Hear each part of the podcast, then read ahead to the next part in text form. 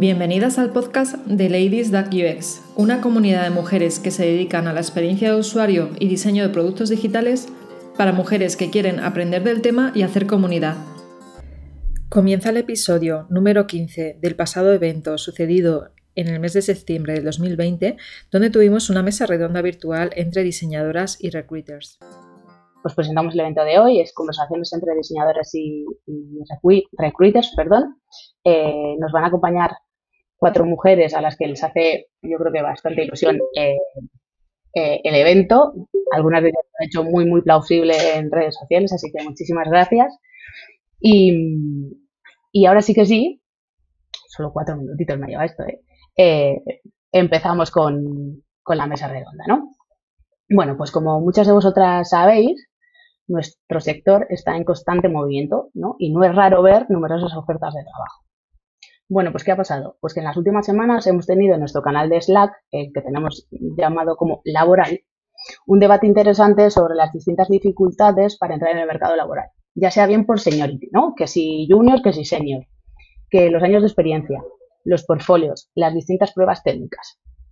También sabéis, si, si os has ido a las redes sociales, que este tema está generando mucho debate dentro del sector, ¿no? Existen un montón de ellos en Twitter, hay numerosas charlas y congresos hablando de, este problema.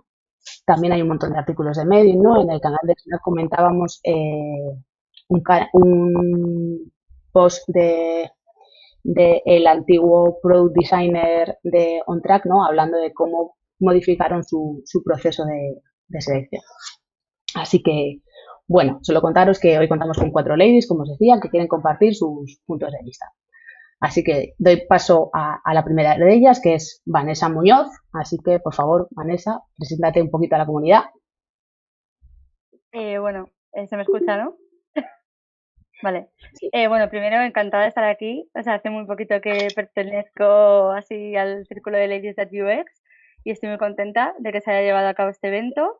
Y luego, nada, tengo 24 años, aunque soy de Barcelona, llevo viviendo en Madrid 6 años estudié comunicación audiovisual y en enero empecé a estudiar eh, un bootcamp en diseño UX UI y solamente llevo trabajando tres meses y medio de esto, así que voy a proporcionar una, visión muy fresca de, lo que es la búsqueda de trabajo con perfiles muy junior. Genial, genial. Pues nuestro siguiente ponente es Miriam Ferrer. Hola. Hola, pues soy Miriam, Em, mm, soy diseñadora, actualmente diseñadora UX UI, pero solo he estado un año y medio ejerciendo. Por temas del COVID, pues me he terminado quedando en el paro y ahora actualmente pues, estoy en búsqueda. Eh, ahora mismo tengo 34 años, pero llevo muchos años ya a la espalda eh, dedicándome al análisis de sistemas Unix Linux. Eh, descubrí mi vocación hace mm, tres años eh, descubrí el diseño y vi que todo mi mundo encajaba en el diseño y no me había dado cuenta nunca hasta entonces. Y me tiré de cabeza, comencé a estudiar un grado a distancia mientras trabajaba como analista de sistemas y hace pues un año y medio me dieron la oportunidad de dar el salto en la misma empresa donde estaba ejerciendo como informática, estaba responsable de un departamento, me dieron la oportunidad de pasarme al equipo de diseño y vamos, se me abrió un mundo de felicidad y de rosas porque me molaba muchísimo y por el COVID pues estoy en la situación que estoy. Así que nada, pues espero daros un punto de vista con algunos meses más que Vanessa, pero también soy junior, así que nada, nos vemos por aquí. Genial. Y ahora damos paso a, a nuestra recruiter, en este primer lugar a, a Luis. Davita, porfa, cuéntanos de ti. Sí, em, mi nombre es Tabita y sí, el apellido es Luis. Em, yo tengo 10 años trabajando en la función de recursos humanos, em, haciendo gran parte de, reclutamiento, eh, pero no, no siendo propiamente recruiter. O sea, tengo un poco una visión global de toda el área. Em, y los últimos tres años trabajando en startups y contratando bastantes perfiles de específicamente de UX, pero en general de, de producto, de programadores, etcétera. Em, y nada, ahora mismo soy la, o trabajo de Head de People y Culture en, en Too Good To Go, que es una aplicación móvil para rescatar eh, la comida que los establecimientos al final del día no han podido vender. Así que también aprovecho para recomendárselas, así justo como hoy es el Día Internacional de, Concienciación sobre el Desperdicio de Alimentos, pues para que la conozcan y la utilicen si, si os apetece. Genial. Y por último, eh, Irene Morgado, por favor. Hola. bueno, pues em, soy, mi nombre es Irene, Irene Morgado, como ha dicho, como ha dicho Pat. Yo ahora mismo trabajo como Head de Talento, Cultura y Marca en, en Kairos DS y bueno, soy socióloga especializada en psicología social y en, comunicación. He tenido la suerte de poder colaborar con Ladies Radio X eh, antes un par de veces, pues como host y, en alguna charla, yo creo. Y bueno, he trabajado bastante en, empresas tecnológicas y de, y de producto digital. Me ha tocado montar departamentos de recursos humanos desde cero, eh, sobre todo en, startups y en otras empresas tecnológicas. Antes es verdad que estaba más enfocada a selección, pero desde hace unos años pues eh, estoy más gestionando equipos y me involucro más en la parte de, cultura, pero también en la de experiencia tanto del candidato como de las personas que ya forman parte de la, de la organización. Y nada, es un placer compartir esta tarde con vosotras. Muchísimas gracias. Pues después de las presentaciones, ya sí que sí, nos metemos en, en materia, comenzamos la, mesa redonda, así que para empezar, esa pregunta va primero para la parte de, diseño. Eh, quería preguntar a, Vanessa, en primer lugar, ¿cómo seleccionáis las ofertas de trabajo? ¿Qué buscáis? ¿Qué os hace optar ¿no? a, una, a otra o, a todas? ¿no? Así que, Vanessa, ¿quieres empezar tú? Eh, bueno, yo creo que cuando, cuando eres junior estás muy desencaminado con todo. Tampoco tienes como mucha conciencia de cómo es un buen proceso de selección o un mal proceso de selección. Simplemente quieres un trabajo para empezar. Y yo creo que actualmente estamos muy acostumbrados a ver ofertas de becas no remuneradas, becas remuneradas o puestos muy, muy juniors que piden muchísima experiencia, eh, muchísimas eh, cualidades que, que como que saltan el paso solo, o sea, no solo diseño, te piden marketing, desarrollo, diseño, que sepas de marca, que sepas un poco de todo. Entonces, claro, yo creo que cuando una persona junior em, empieza a buscar trabajo, se siente bastante abrumada eh, por todo lo que hay y, y, no tiene mucho filtro. Eh, suena poco selectivo y a lo mejor no es lo más óptimo, pero yo creo que es una realidad, que lo único que quieres es una empresa que te dé esa primera oportunidad para poder decir, ahora ya tengo experiencia y ahora ya puedo seguir buscando con más tranquilidad o con más conocimiento de qué es lo que quiero, qué es lo que me interesa y qué es lo que no. Porque al final terminas de estudiar y tampoco sabes exactamente qué es lo que te gusta porque trabajar es muy diferente que estudiar. Entonces yo creo que es un poco, eh, no desesperación, pero un poco caótico el proceso eh, buscar, buscar, buscar, aplicar incluso a ofertas de las que sabes que te van a rechazar, porque luego tienes esa idea de, bueno, piden muchísimo, pero no creo que todo el mundo tenga esto, voy a aplicar por si acaso. Y, es un poco eso. Yo, o sea, mm, evidentemente creo que cuando hay una oferta en la que ves que encajas perfectamente y que no te piden nada desorbitado, le pones extra de cariño a la aplicación porque ves que a lo mejor te dan feedback o que pasas a una segunda fase y pues claro, la carta de presentación, todo, todo lo que te pidan porque ves ahí un, un abismo de, de, esperanza. Pero cuando lo ves todo como muy perdido y crees que no vas, yo creo que simplemente es como echar, echar, echar y no sé si al resto le habrá pasado, pero a mí me, ha sucedido muchísimas veces que me llaman, hola, te llamamos de recursos humanos y no sé de qué oferta es, no sé, me tengo que poner a mirar el histórico de sitios a los que he aplicado porque es un poco, por favor, que, que alguien me llame, que alguien me dé esa primera oportunidad. Entonces, eh, aunque no, no es muy específico, no filtro mucho. Al menos yo, como junior, no, no he filtrado mucho. Perfecto. Y Miriam, desde, desde tu perspectiva, desde tu punto de vista, la misma pues, pregunta, eh, yo, claro, tengo la posibilidad, o sea, tengo el punto de vista de cómo aplicaba cuando tenía los, aplicaba los puestos de informática y ahora en diseño y me parecen surrealistas. o sea, cómo venía aplicando a los puestos a los de diseño, o sea, no tienen nada que ver. Y mm, lo, que, o sea, lo primero que hago es mirar todo el texto que sueltan, la parrafada de todo lo que pedimos y demás. Cuando son muy escuetos, que son son súper directos de buscamos que tengas esto, esto, esto y esto. Normalmente tiendo a desconfiar. Entonces investigo muy mucho la empresa antes de lanzarme a una oferta de ese tipo. Eh, pero sí es verdad que me, meto, miro la oferta, me meto en la empresa, investigo qué es lo que hacen y también eh, voy a la página eh, Glass, ¿cómo era? Glassdoor o algo así se llama, me parece, para ver qué opina la gente. Sí, qué opina la gente sobre la empresa, los que trabajan en ella, los que han trabajado o han aplicado alguna cosa, qué puntuación le dan y si realmente me convence, me gusta el puesto y veo que encajo, eh, pues aplico. Si es verdad que a veces he aplicado o estoy ahora mismo aplicando a puestos que a lo mejor no se ciñen al diseño UX UI, sino que a lo mejor son más de visual o no sé, a lo mejor por probar, oye, no, sé, a lo mejor descubro, descubro que me gusta mucho más que lo que estoy haciendo ahora. Así que como soy junior, pues estoy un poco todavía tanteando.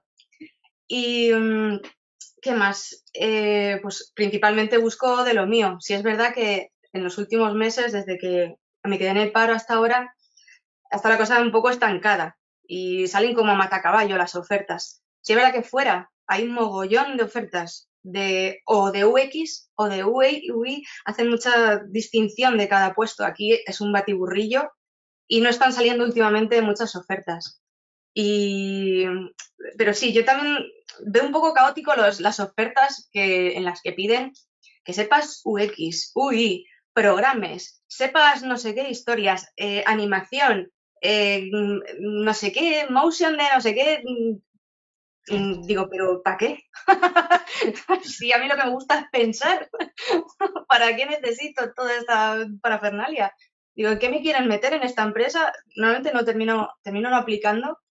En algunos porque, bueno, después de investigar, mi investigación está súper profunda que hago, si encima le sumas eh, el batiburrillo de oferta de trabajo que hacen, digo, es que, es que no tienen ni claro qué, es lo que buscan, es que lo mismo necesitan alguien que vaya a fregarle las mesas o que tienen tantas cosas que es imposible eh, abarcarlo todo, o sea, o estás dentro de una cosa o en otra.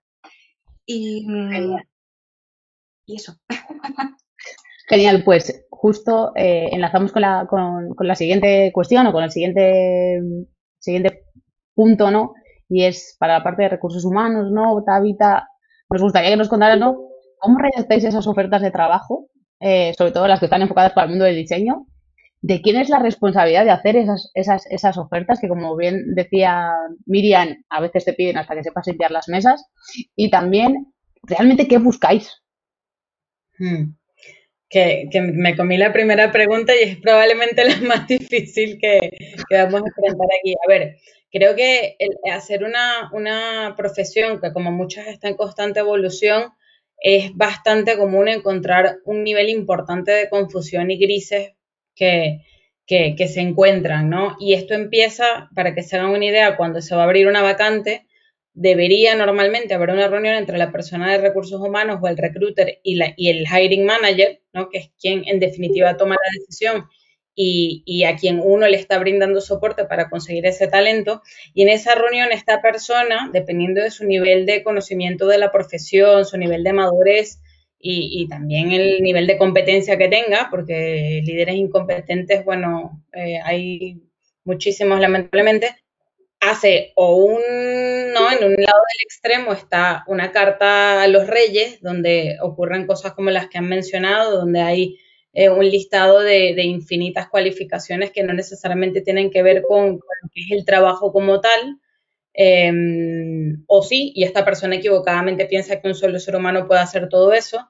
Y del otro lado de ese extremo, pues hay una función con unos objetivos claros y un valor que ese hiring manager espera que, se agregue en ese equipo.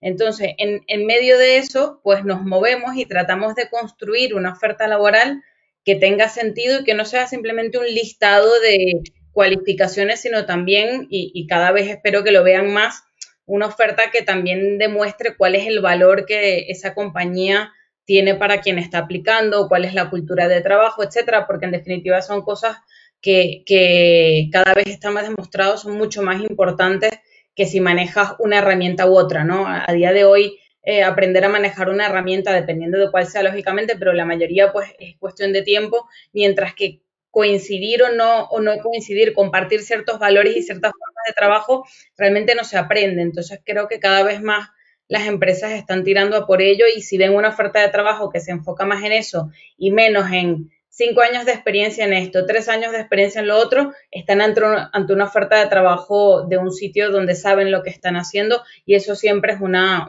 buena noticia. Entonces, pero así empieza el proceso. Hay una reunión donde, donde preguntamos, eh, bueno, ¿qué, qué es lo que necesitas, cuál es la necesidad que tienes y cómo debería ser esa persona según tu punto de vista para poder cumplir o dar respuesta a esa necesidad y ahí pues nosotros escribimos esa maravillosa oferta que ustedes se encuentran en los portales. Genial. E Irene, desde tu punto de vista. bueno, yo creo que es súper importante que tengamos en cuenta esto que ha dicho eh, ¿no? O sea, al final nosotros mm, no pedimos nada. No somos recursos humanos quien pide nada.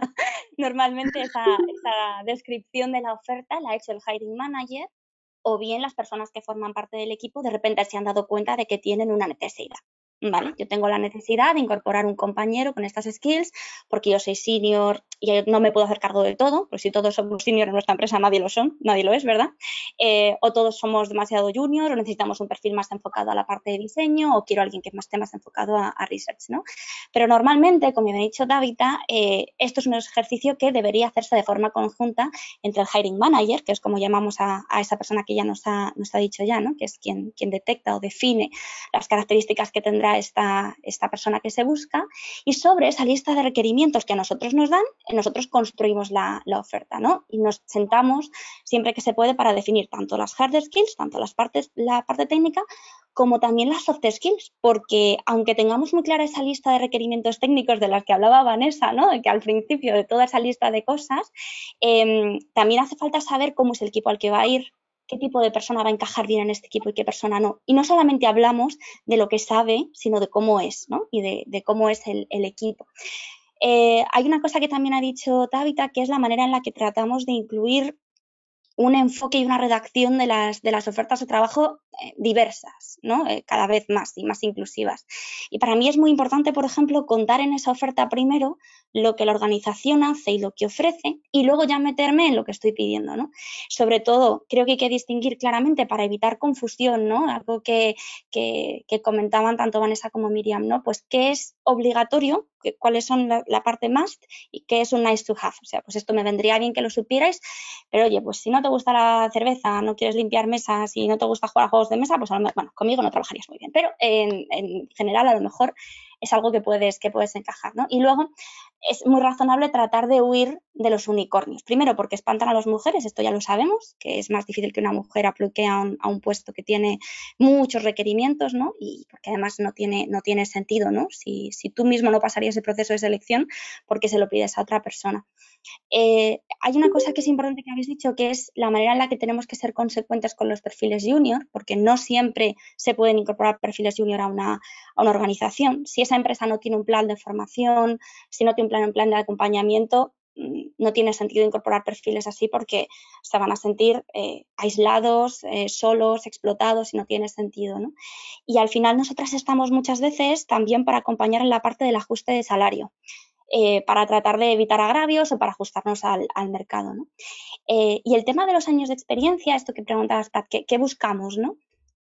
A mí me sigue rechinando muchísimo esto. Sí que es verdad que hay cosas que eh, no se aprenden leyendo, se aprenden viviendo, ¿no? y, que los años de experiencia, pues que claro que cuentan, pero yo creo que al final para mí es más importante que si durante el proceso de selección demuestras que tienes unas habilidades, una eh, manera de pensar que encaja con el equipo, a mí me da igual si llevas cuatro años trabajando o doce. A cosas que encajes o que no, o que no, o que no encoges, ¿no? Y una reflexión sobre la mala redacción de las ofertas que al final la estamos encontrando pues en todos los sectores, ¿no? Y esto es un ejercicio en el que, todos tendríamos que trabajar y que ahora en el punto en el que estamos, sobre todo después de la crisis que nos encontramos con que hay tantas personas que se encuentran en búsqueda, todavía es más ejercicio, más importante, yo creo, hacer un ejercicio de, reflexión y de, y de responsabilidad, ¿no? Sobre, sobre este punto.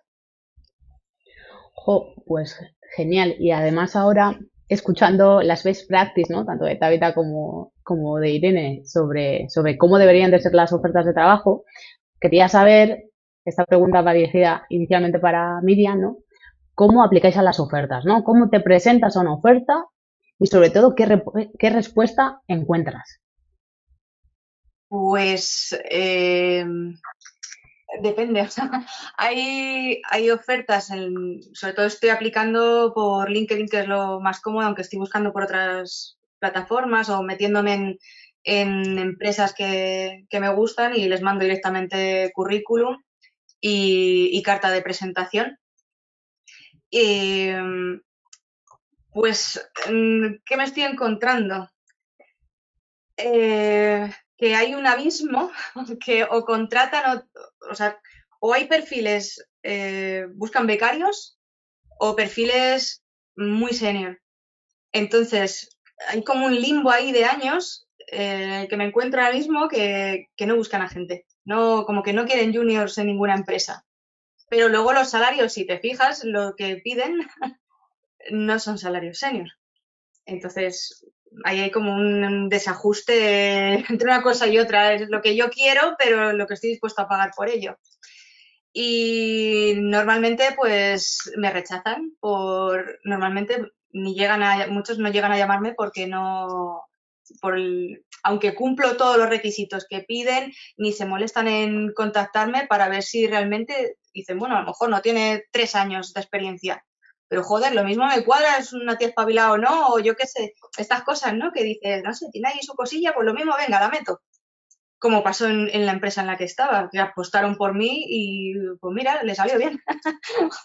Sacaba curro adelante. Entonces, mm, no sé si es que van con miedo para buscando gente, no sé, no sé qué es lo que pasa al otro lado, pero pero sí es verdad que, directamente te rechazan de, no es que no cumples, no, no es que no eres senior o no, no es que no estamos buscando a alguien mucho más em, experto en, todo esto. Como que si, ni me has dado la opción a, explicarme ni a contarte qué hago ni qué dejo de hacer.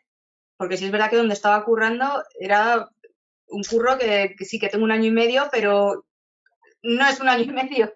Curramos tan, con tanta presión, tanto a mata caballo, tan, era todo tan intenso que, no, que el año y medio fue como si fuesen tres. Un máster de vida. Vale, y Vanessa, en tu caso, eh, eso, ¿cómo te presentas una oferta y sobre todo, casi qué respuestas encuentras? Ahora, ¿no? Eh, yo busco, eh, o sea, hay épocas en las que buscaba por todos lados, todas las aplicaciones habidas y por haber de móvil, LinkedIn, doméstica, remote ok, remote job, eh, las carías de las páginas web que, me interesan y que, ya voy a ellas específicamente, no sé, todos lados. he buscado muchísimo el remoto porque ya hubo un momento en el que llegué a pensar y ya sé que mi experiencia es corta y, que a lo mejor tengo un poco aguante, pero hubo un momento en el que llegué a pensar que en España era muy difícil que yo me fuese a encontrar una empresa que me diese una oportunidad siendo completamente junior. Y entonces buscaba en remoto, en Múnich, en, Italia, donde saliesen. La, respuesta que me encontraba, em, eh, bueno, luego cómo aplicaba, perdón, eh, tengo como dos extremos. Las empresas que me gustan muchísimo pues lo que decía Miriam antes, eh, miro la web, miro los valores, mm, estoy tres horas redactando la carta de presentación que creo que les vaya a gustar, mirando los valores, haciendo chascarrillos de por medio en un estilo semiformal. Y luego está mi otro extremo de desesperación de buscar las ofertas de LinkedIn que son Easy Apply y clicar como si no hubiese un mañana.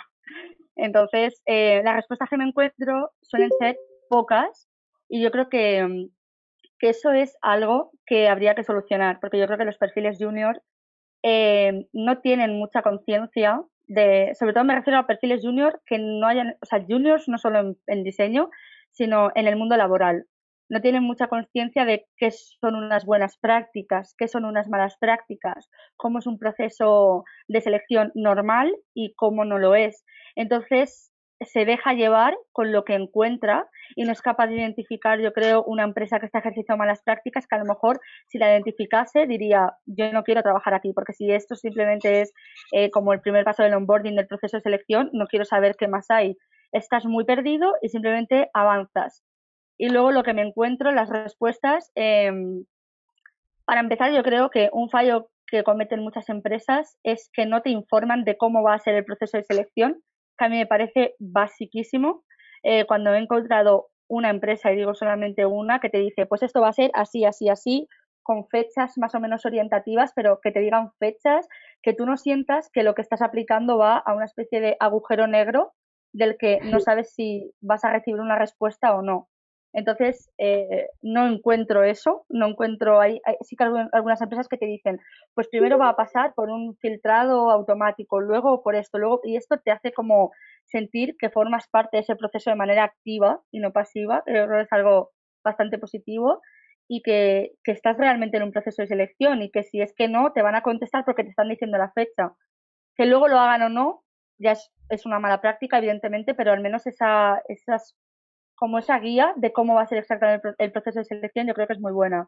Y luego lo que me encuentro ya son directamente pues muchas empresas que te piden pruebas técnicas, pruebas técnicas que incluso te pueden llevar tres días de trabajo y de las que luego no te dan ni siquiera una respuesta.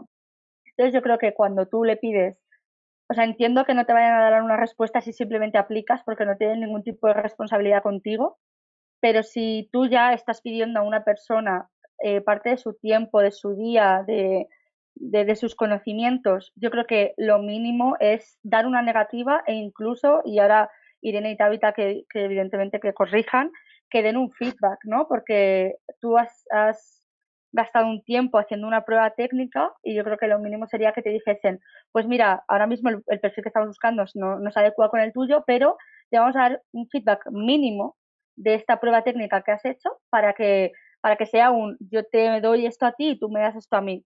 Y luego, también creo que, o sea, que en general lo que me encuentro es eso, son pocas respuestas, poca información y, poca empatía con la persona que aplica, que ya buscar un trabajo, yo tengo muchas amigas que dicen que buscar un trabajo es un trabajo a jornada completa y, y es que realmente lo es. Entonces yo creo que, que, hay que tener como un poco de empatía por la persona que está aplicando, que muchas veces se encuentra en esta posición y lo mínimo ni que sea la negativa, que sientas como que ya puedes descartar ese proceso y seguir adelante. Genial. Ojo, pues hablando de procesos de selección normal, como comentaba ahora mismo Vanessa, quería preguntarte, Irene, en qué aspectos os fijáis ¿no? para hacer esa primera criba y qué cosas tenéis en cuenta en, función de los perfiles. ¿no? Ya lo habéis hablado un poquito al principio, pero no sé si queréis profundizar un poco más en esto. Mm, sí, yo creo que además esta es una parte muy importante. Em, mira, esto que decía em, Vanessa justo también de, esa primera interacción con la compañía, ¿no? Cuando recibimos una carta muy motivadora o muy bien escrita o incluso cuando es un, un, un easy apply, me da lo mismo en cualquiera de los dos casos. Hay que pensar que solo hay una primera, primera impresión. Y aunque siempre hay que dar una segunda oportunidad.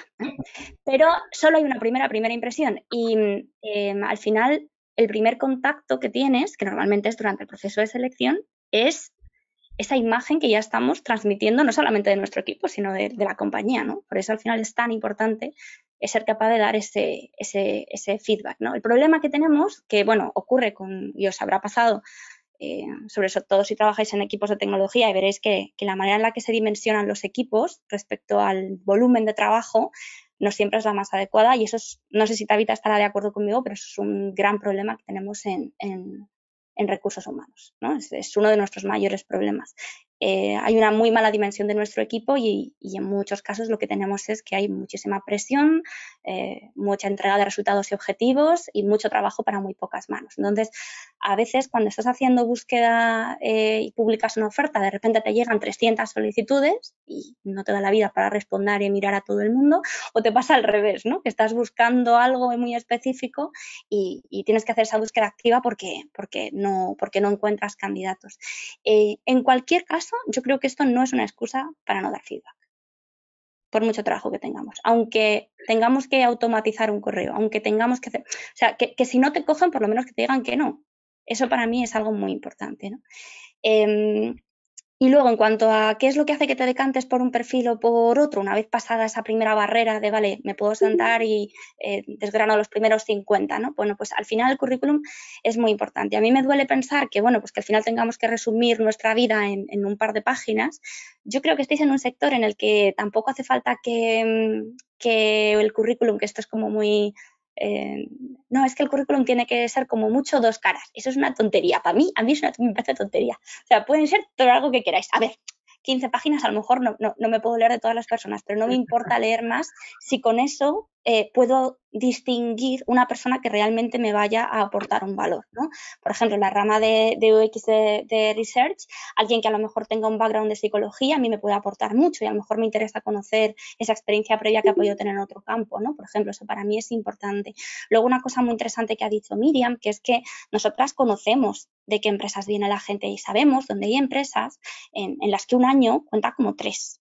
Y eso también es importante para nosotros. Al final, eh, el problema está en que si la persona, si, si la persona encargada de, la selección es alguien que no conoce el sector, pues va a ir a palabras clave, que ya sabéis que tenéis que meter en el currículum, pero en cuanto sea una persona que sí que conozca un poco más el sector, seguramente le dé importancia a muchas otras cosas. Por ejemplo, yo reconozco que tengo cierto sesgo hacia gente que participa en la comunidad, que, mm, bueno, pues de, la que hay eh, buenas referencias quizás, o quien, de quien puedo ver un trabajo, quizá, ¿no? Un, portfolio que esté interesante, pues siempre me va a entrar mucho más por los ojos en esa primera criba que, como dice Pat, es la más importante porque es la que os puede permitir acceder a futuros eh, pasos dentro del proceso de selección.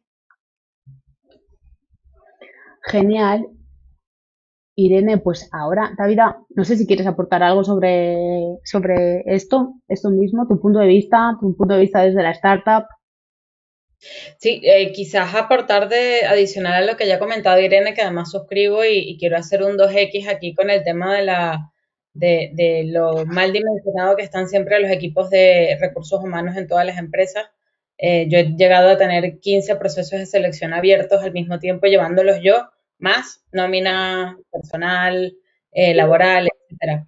Entonces, de nuevo, como ella dice, no, como un paño de lágrimas ni para venir a quejarme, sino para que vean cómo es la cocina, que creo que es también lo valioso de este encuentro que estamos teniendo ahora, ¿no? Que sepan lo que está pasando del otro lado para que puedan ojalá sortearlo y, buscar las maneras de llamar la atención a pesar de eso que está ocurriendo. Em, quizás de, añadir, eh, lo que puedo añadir además de eso es que cada proceso es único y la manera en la que uno hace una criba es muy diferente. Por ejemplo, para un rol junior donde a lo mejor te llegan 600 currículos y quizás vas muy rápido eh, dicen los estudios que dedicas unos 5 segundos a cada uno de ellos. En ese sentido, pues dos, tres páginas jamás las vas a ver. Como mucho ves la primera página y haces un screening de palabras clave. A, eh, si tal como dice Irene, a lo mejor estás buscando algo muy específico, muy senior, con unos conocimientos muy peculiares, eh, que, ya, que ya lógicamente pues te tomas más tiempo, miras ya no solamente el currículo, sino que sepan que también hacemos algo de research en redes sociales, mira si la persona ha participado en alguna conferencia, ha escrito algún artículo en Medium. O sea, cuando, cuando te puedes dar ese, para mí es un lujo porque como me apasiona esto, em, disfruto muchísimo cuando puedo tener una búsqueda de un perfil así y me puedo tomar el tiempo de, de conocerle. Em, pues es completamente diferente el filtrado que haces en una situación o en otra, o en un tipo de compañía o en otro.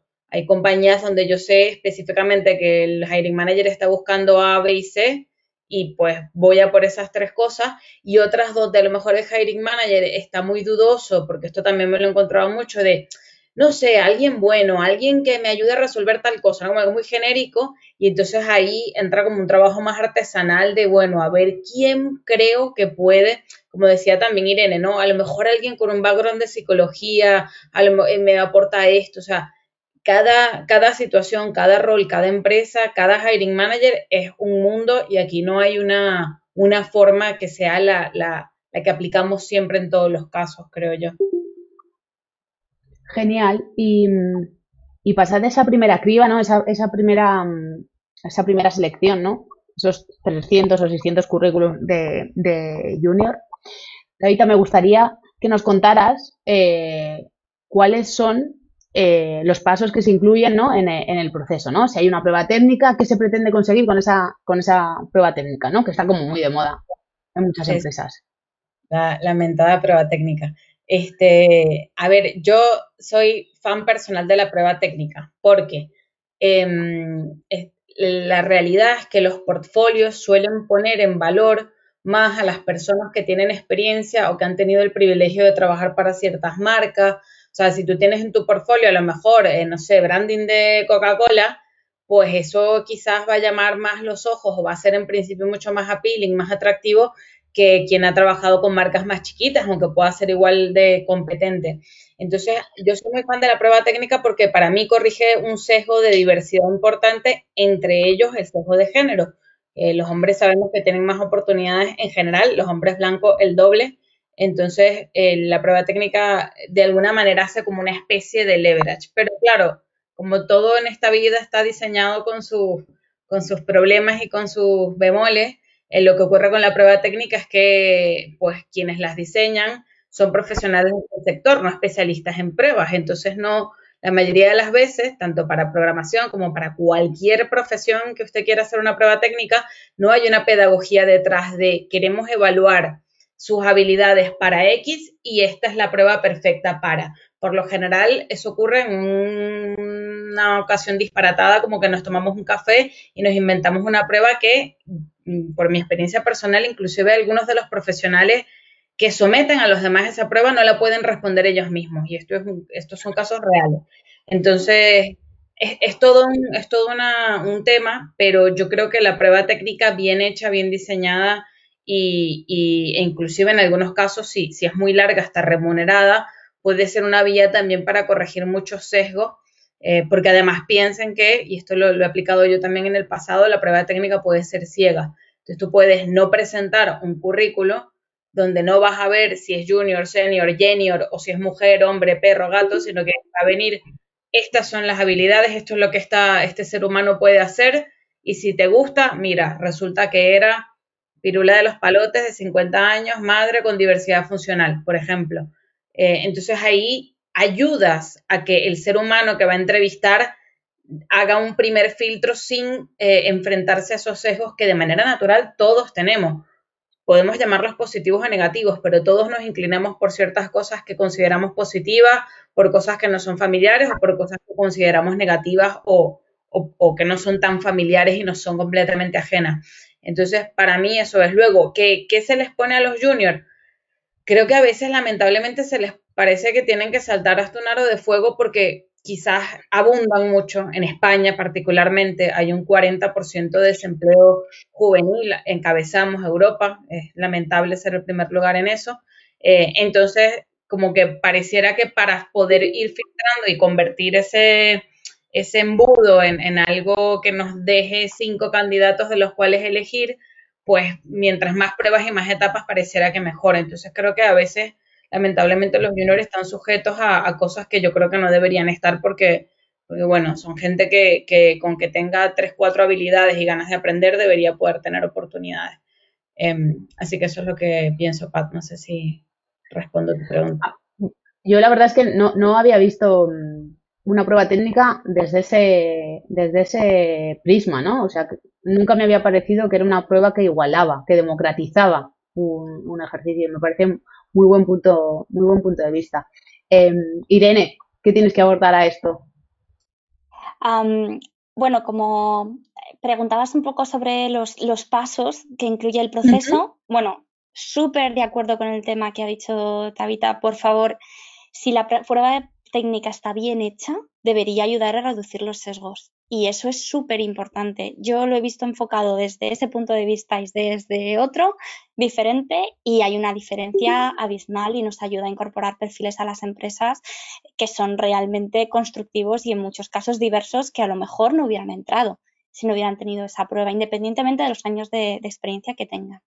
A mí hay una cosa que me gusta mucho, insisto un montón en esto a, los equipos en los, que, en los que trabajo, tanto, bueno, pues que ya me odian un poco por decírselo, ¿no? Pero a mí me gusta que desde la primera llamada que se haga se puedan identificar tanto las motivaciones como las expectativas de la persona que tienes al otro lado. Y si no eres capaz de cumplir esas expectativas, no avances con el proceso de selección, porque no, a veces es tan importante o nos parece tan importante que entre una persona porque estamos tan desesperados porque entre, porque es tan difícil de encontrar ese UX que además programa y además había HTML5 y además hace todas estas cosas, que eh, les, les, decimos que nuestro producto es la leche ¿no? y que nuestro proyecto es la hostia y lo que hacemos es que eh, la hostia que nos damos luego es, es, muchísimo mayor. ¿no? Entonces, para mí eso es súper importante y sobre todo hay que tener mucho cuidado porque en esa primera llamada la primera impresión hacia la persona que, hace ese primer filtro, que no deja de ser alguien de recursos humanos, es fundamental. Esto os lo digo porque en algunas comunidades eh, y en algunos grupos de conversación escucho, pues, eh, está de recursos humanos, cómo se atreve a, descartarme si no me conoce, cómo pueden hacer eh, una, una, criba a una persona que, no sabe de esta parte técnica, nos guste o no nos guste. Esa primera criba, la, la persona que lo va a hacer es alguien de recursos humanos. Entonces, tenemos que pensar también que al final se nos van a evaluar también las soft skills. Obviamente también vamos a ir a preguntar algunas cosas técnicas, pero eso es muy, muy importante. ¿no? Para mí además es fundamental que haya una, una entrevista más enfocada a cultura, en la que se pueda conocer a otras personas del equipo con las que vas a trabajar, ¿no? Para que tú también conozcas en qué entorno estás. Y al final la evaluación es two-way. Yo puedo decir que, bueno, que es muy importante pasar el primer filtro de recursos humanos, pero al final quienes deciden son las dos partes, ¿no? Y tenemos que, estar de acuerdo y querer trabajar los unos con, los otros, ¿no? Eh, para mí además es fundamental cuidar mucho eh, no solamente el proceso, sino quién está formando parte del proceso. Por ejemplo, he trabajado en, sitios en los que en un proceso para, más me acuerdo porque era de diseño y entonces había más mujeres que, hombres, teníamos un hiring manager que preguntaba sistemáticamente a las candidatas si tenían novia o novio. Bueno, pues esa persona hay que sacarla del proceso de selección. Sí, Ahí estamos. Entonces, em, para mí es fundamental que seamos capaces de recopilar feedback. Esto es una cosa que ahora en, en Kairos estamos haciendo, eh, que es pasar siempre un formulario a cualquier persona, da igual en qué parte del proceso te hayas caído, para saber cómo lo hemos hecho y conocer un poco, ¿no? Ese NPS del candidato, pues, pues identificarlo, ir un poco a, lo concreto. Pero también lo hacemos con la gente que, que, contratamos para saber si efectivamente ese proceso pues, fue estupendo o entraron porque nos quisieron dar la oportunidad, pero en el fondo había cosas que no le convencían, ¿no? Entonces, para mí eso es un poco, pues, todas las fases que tendría que tener el proceso y cómo podríamos mejorarlo. Y como os decía, completamente de acuerdo con, con Davita en que, en que tiene que haber esa, esa prueba técnica. En, en, algunos casos, a lo mejor puede ser una conversación técnica, no tiene por qué eh, ser algo que te dedique horas y horas, porque cuando sobre todo estás aplicando varios procesos entiendo que es complejo. Eh, pero además, también la prueba técnica, pensad que muchas veces nos ayuda a ver si esa persona eh, entiende el proceso en el que estamos. Hay que darle información sobre nuestro producto, sobre, muchas veces pedimos una prueba técnica sin explicar lo que queremos o para solucionar qué tipo de cosas, ¿no? Y, ahí también nos ayuda mucho a ver si hay, si hay match. Yo creo que con cabeza, eh, pero sí que es interesante hacer o bien esa prueba o bien, o bien una, entrevista. Genial, ojo, pues en relación a, ese tema, eh, empezando por Vanessa, me gustaría también que nos comentarais. ¿Qué tipos de procesos os habéis eh, enfrentado eh, por los pasos, ¿no? Por los que habéis ido, habéis ido pasando y, cómo os habéis enfrentado a una prueba técnica si os habéis tenido que enfrentar a una prueba técnica, ¿no? Eh, yo he tenido un, poco de todo. Em, ha habido sitios donde donde he ido a entrevista personal y en la misma entrevista personal, sin tenerlo previamente preparado porque se notaba muchísimo, han querido pedirme que de, te digo, salir de la prueba, o sea, de la entrevista personal a las 7 de la tarde y pedirme para el día siguiente a las 9 de la mañana que fuese con una solución a un problema al que se estaban enfrentando en ese momento. Em, Sí, porque de repente me dijeron, pues mira, estamos en este, en este problema. Eh, ¿Qué te parece si nos enseñas una propuesta? Y yo les dije, es que ahora mismo voy a un concierto. Y me dijeron, bueno, pues en vez de las nueve, claro, no podía anularlo, o sea, y me dijo, bueno, pues en vez de las nueve te dejamos que nos des la respuesta a las diez de la mañana. Eh, sí, la verdad, muy generosos. Entonces, nada, pues eh, fui al concierto, llegué a casa de camino al concierto y entre canción y canción hablando con un amigo, eh, ¿qué se te ocurre? que puedo contestar? O sea, y luego ni siquiera me contestaron. Entonces, claro, es ahí cuando, o sea, yo para nada y me ha parecido súper súper interesante todo lo que han dicho Tabita e Irene y me parece que ayuda muchísimo a no demonizar las pruebas técnicas, sino las malas prácticas en sí. Y las personas que, que hacen de las pruebas técnicas eh, cosas eh, como que los procesos de selección sean horribles, que no es la prueba en sí. Pero es ahí cuando, como cuando pones tú todo tu esfuerzo y no obtienes ni una respuesta, que, que, la prueba técnica pasa como a ser el malo de la película. Y luego no te paras a pensar que la prueba técnica no es en sí el malo, sino pues cómo lo han hecho, como, y como que sientes que se han aprovechado un poco de ti. Luego he tenido pruebas técnicas de tres días, literalmente, sin parar. Y claro, lo haces para una empresa que te interesa mucho, pero si estás em, muy desesperado por encontrar trabajo, yo ya pensaba que, de hecho, creo que para aplicar a, ofertas de producto de diseño, no tienes que enviar tu currículum y ya está. Eh, existe todo, pues todo este universo de hacer bien los case study, cómo hacer el case study perfecto para que vean cómo ha sido el proceso, lo que has aportado tú. Ahora cúrrate el portfolio, no solo portfolio en PDF, porque claro, si es era digital, pues ahora hazlo en web, o sea, he llegado a aprender la herramienta de Webflow solo para poder hacer el perfecto portfolio eh, buscando el, por, los, los 10 resúmenes perfectos de Google, eh, hacer un mix de los 10, diseñar que el portfolio vaya alineado con el currículum y eso es muchísima inversión de tiempo. Y lo he podido hacer porque estaba relativamente tranquila de que estaba el coronavirus, no tenía esa presión de buscar trabajo porque el mercado estaba muy mal y estaba, entre comillas, tranquila, pero si eso te pilla en una época normal, tienes que estar pues una semana, a lo mejor, no una, es una, igual es una exageración, pero muchísimo tiempo haciendo el currículum perfecto, el portfolio, que encima como eres junior, sientes que nunca va a ser increíble y tienes mucho miedo de empezar a echarlo, ¿no? Nunca el MVP del portfolio es algo que no existe. Entonces empiezas a, echar cartas de presentación y es muchísimo tiempo solo para preparar el material que vas a aplicar y si de repente tienes la suerte, entre comillas, de que no te responden todas las empresas, pero si todas las empresas te contestaran con esta es la prueba técnica que quiero que hagas, que te va a durar tres días y tienes una semana, no hay manera humana de seguir echando y realizar todas las pruebas técnicas de todas las empresas. Entonces yo creo que cuando, o sea, como que hay que tener esto en cuenta, no, las personas que buscan trabajo, al menos las que yo conozco, no son personas que están tiradas en el sofá todo el día, la preocupación es bastante grande y normalmente tienes muchísimas obligaciones que tienes que cumplir y que, es, y, y que te las va a solventar el trabajo. Entonces ya yo creo que es muy importante también cuidar de la salud mental de, las personas, siempre voy a abogar por eso. Y, no es una situación fácil. Yo ya digo que evidentemente soy una afortunada, tengo la posibilidad de volver a casa de mis padres, si no encuentro trabajo, soy joven, pero llega un momento en el que esto no es así y se hace imposible querer dar un cambio a tu carrera profesional. Porque claro, ¿cómo das un cambio a tu carrera profesional con 30 años y tienes que pagar un alquiler, tienes que pagar mil cosas y encima vas a tardar un mes entre que haces el currículum, lo envías, haces el portfolio, te contestan, haces las pruebas técnicas. Entonces, cuando ya eres más senior, eh, lo puedo llegar a entender si estás, porque se intuye que a lo mejor cambias de un trabajo a otro, migras, no lo sé. Esto lo desconozco y no quiero hablar de algo que no sé.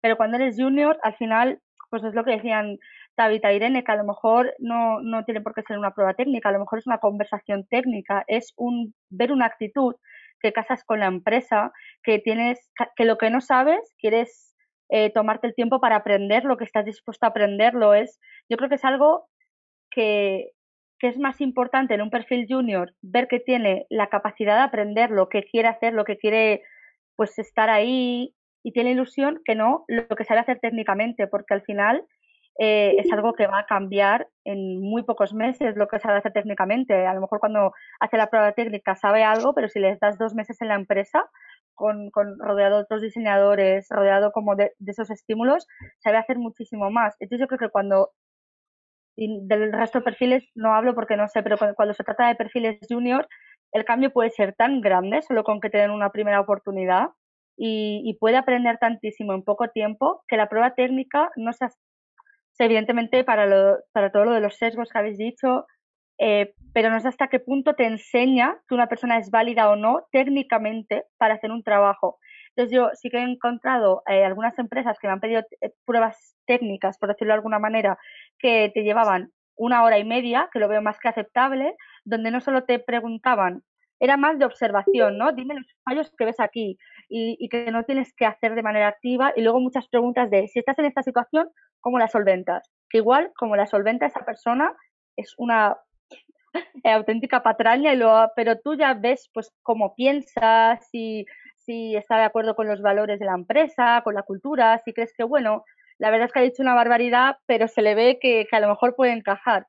Entonces yo creo que ese tipo de preguntas de cómo actuarías en esta situación, qué harías en esta otra, si estás en esta tesitura por donde, o explica, explica experiencias pasadas, yo creo que eso te puede ayudar eh, a ver qué vas a encontrar en esa persona que al final es alguien que, tiene muchísimo que ofrecer, igual que un perfil eh, senior, evidentemente, y que no ha tenido la oportunidad y no ha tenido como ese tiempo de, enseñarlo todo.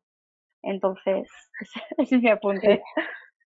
Genial. Y, y Miriam, desde tu, desde tu punto de vista, ¿no? ¿Cuál es, cuál es eh, los pasos más raros que has tenido que hacer en un proceso de selección, la prueba técnica a lo mejor también más raro a la que te has tenido que enfrentar o la que más tiempo de, duración te ha, te ha, llevado?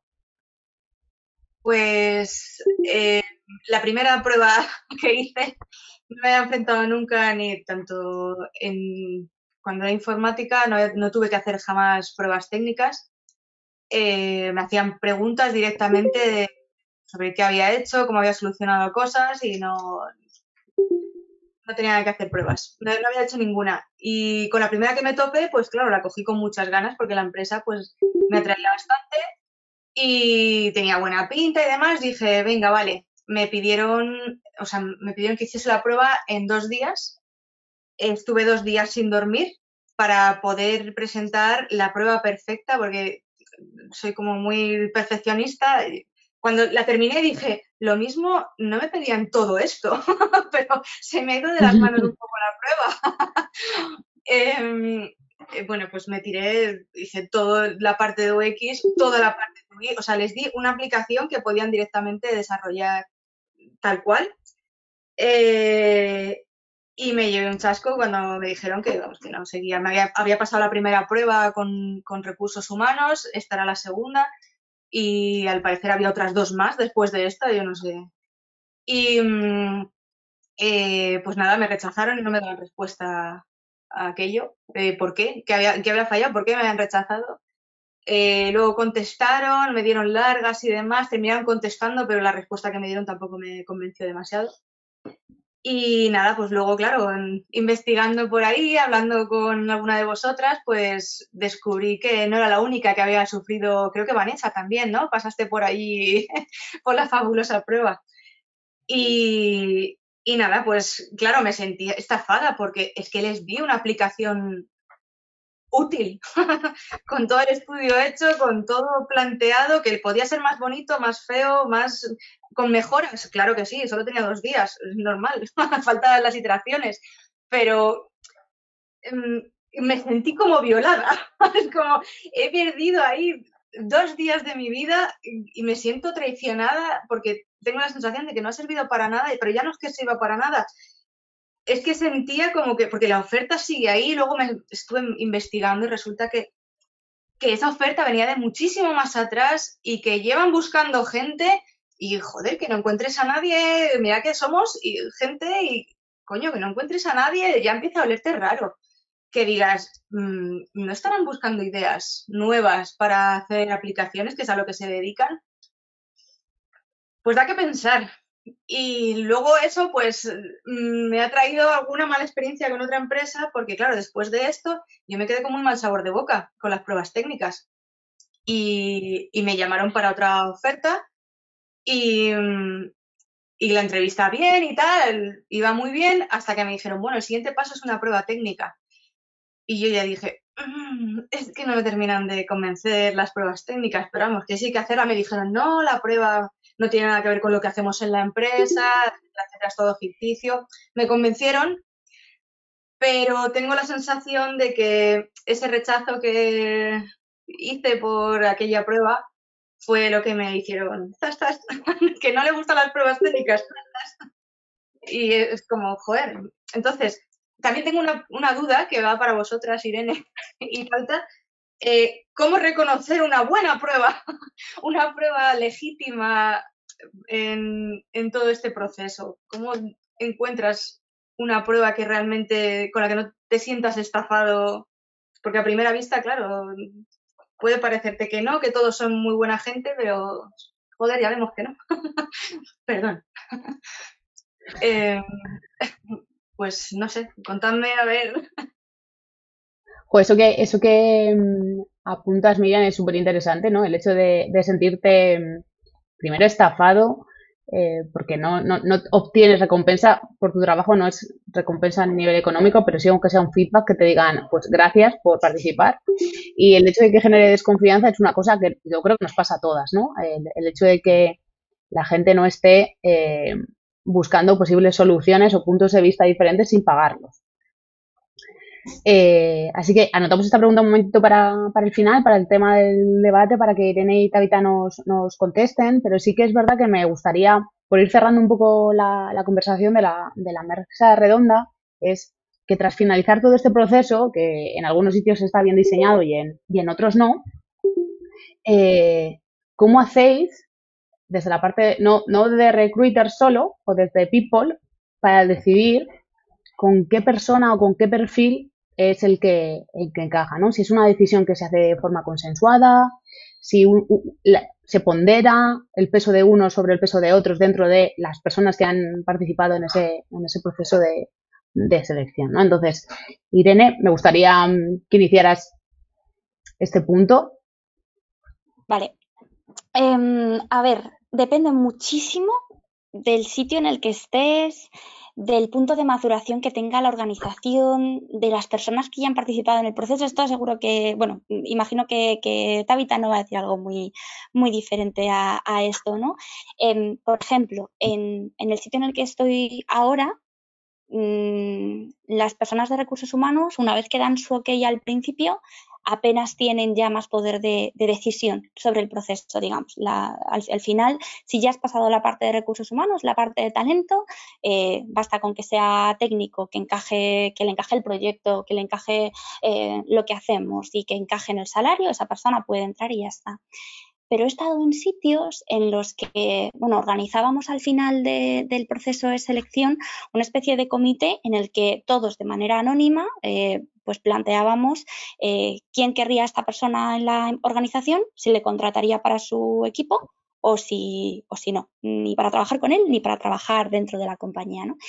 Eh, esta información la recopilaba pues la persona de, talento o de, selección que, era la que había llevado este candidato y nos reuníamos brevemente, 15 minutos, todas las personas que habíamos formado parte del proceso de selección, la gente de los equipos que le había conocido, quien le había hecho la prueba técnica y quien había hecho esa parte de soft skills. Y entre todos eh, se ponían en común mm, pues las ideas. Entonces, ahí pues mm, o bien se votaba, en algunos casos se ponderaba más la parte técnica, en otros se ponderaba la de soft skills, pero aquí, por ejemplo, se intentaba que todo fuera pues bastante, bastante equitativo. ¿no? Eh, en procesos en empresas en las que son muy pequeñas y en la que a mí me ha tocado elegir si entra un UX u otro, a ver, si conozco muchísimo el proyecto y no hay nadie de diseño, imaginaos que es para empezar desde cero esta fase. Se supone que si ya has estado en muchas empresas de, producto digital, pues eh, que tienes cierta capacidad para, bueno, pues, pues, elegir. Nunca lo vas a hacer tan bien, por supuesto, como en otros sitios en los que ya hay una persona técnica, ¿no? Que te puede, que te puede echar una mano. Pero al final esa última decisión no la terminamos tomando en muchos sitios eh, nosotros, como, como, os decíamos. ¿no? Sin embargo, eh, al final, como os decía, todo, todo trata de eh, que esa persona encaje realmente en la motivación y en las expectativas. Yo no quiero que esa persona esté en un sitio en el que no pueda encontrar lo que le hace feliz ni encaje con lo que se está buscando, ¿vale? Porque esto es lo que nos va a evitar los dramitas eh, en, unos, en unos meses, ¿no? Em, ¿Qué tipo de personas son las que a mí me ayuden a decidir, oye, pues, pues si tengo varias personas que técnicamente son iguales, cuáles son por las que yo eh, voy, a, voy a abogar? Bueno, pues obviamente encajando dentro del lugar en el que esté. La persona que encaja en una empresa puede que no encaje en la siguiente, ¿no? Pero al final para mí pues es súper importante que, trabaje bien en equipo, que sea constructivo en el feedback, sobre todo en la parte de diseño, en la que tenemos que trabajar y pelotear tanto unos con otros. Para mí es súper importante que sea alguien que se comunique de forma asertiva, que quiera involucrarse, que entienda bien el producto, porque si el producto no te enamora, es muy difícil que lo puedas diseñar, diseñar bien, ¿no? Em, lo que os decía, eh, tener muchísimo cuidado con las personas que son vendehumos dentro del proceso de selección para que el candidato no entre o la candidata no entre con una expectativa diferente a lo que luego se va, se va a encontrar, ¿no? Y, para mí eso es lo más, lo más relevante e importante. Eso es lo, que para mí es, es fundamental. Oh, genial. Y Tabita, ¿tienes algo más que aportar sobre, sobre, sobre este tema, este punto? Creo, creo que, hay, que hay muchas, de nuevo, muchas maneras de, diseñar un proceso de selección. Eh, probablemente en una empresa más grande, no sé, empresas como Facebook, Google, etcétera, tienen un approach, un, acercamiento, perdón, mucho más em, comunitario, por decirlo así, y, y, se parecen a lo que comenta Irene de, bueno, hay, hay comentarios o valoraciones anónimas que luego se juntan todas y se toma una decisión que tiene en cuenta todas las valoraciones. Si, si impresionaste a la mayoría de las personas que te conocieron, es un sí, y si, y si hay suficientes dudas, es un no. Luego, en proyectos más pequeños, yo siempre le doy el voto de confianza al hiring manager para tomar la decisión. Uno, para que se responsabilice y dos, porque va a ser responsable de esa persona. Eh, entonces, pero de ninguna manera jamás, ojalá recursos humanos tuviera el poder que todos ustedes piensan que tenemos. Cuando la gente me dice, no, que tú despides, contratas, subes sueldos, digo, ojalá yo tuviera todos esos poderes mágicos. En realidad, somos facilitadores y, y muchas veces hacemos pushback. Yo, por ejemplo, siempre hago un esfuerzo por, aunque el hiring manager tome la decisión, pues tratar de, de influenciar en él cuando sé que hay un muy buen candidato o candidata pero, pero la decisión última siempre está allí y tiene sentido también porque esa es la persona que responde por los resultados del área para bien o para mal. Las empresas más grandes, las corporaciones, sí se pueden dar ese lujo de, de hacer procesos un poco menos sesgados, más profesionales, porque no importa tanto eso que mal llamamos a veces como el fit cultural o la, el feeling que tienes con, con los entrevistadores y demás. Y luego tenemos las startups que se leen los libros fantásticos estos de me convertí en emprendedor en tres pasos y entonces aplican unos procesos completamente satánicos y fuera de cualquier tipo de lógica humana. Pero de eso hacemos un webinar otro día. Genial, pues, pues creo que mm, hemos tocado todos los temas que queríamos tocar. Hay varias preguntas interesantes en, en el chat. Pero antes de cerrar esta mesa de ronda, que vamos súper bien de tiempo, por cierto, eh, me gustaría que, cada una de vosotras eh, cerréis como la mesa, la mesa redonda dando una reflexión, ¿no? O haciendo una reflexión o, compartiendo algo que creáis que, no habéis compartido y que os gustaría compartir con todas las, las ladies que tenemos actualmente en la sala y las que nos escucharán en el podcast en un tiempo. Así que, venga, empiezo por Vanessa. Eh, vale, bueno, yo eh, sobre todo agradecer a Irene y a Tabita, sobre todo a Miriam también, pero ese approach de recursos humanos. Y mi reflexión sería que, tenemos que cuidar mucho tanto diseñadores como recursos humanos de la salud mental de, de las personas con las que estamos en contacto en el trabajo. Creo que esto es vital. Y luego mi única reflexión es lo importante que es hablar de estas cosas, sobre todo cuando eres un perfil junior iniciativas como, como esta ayudan muchísimo, pero no solo eso.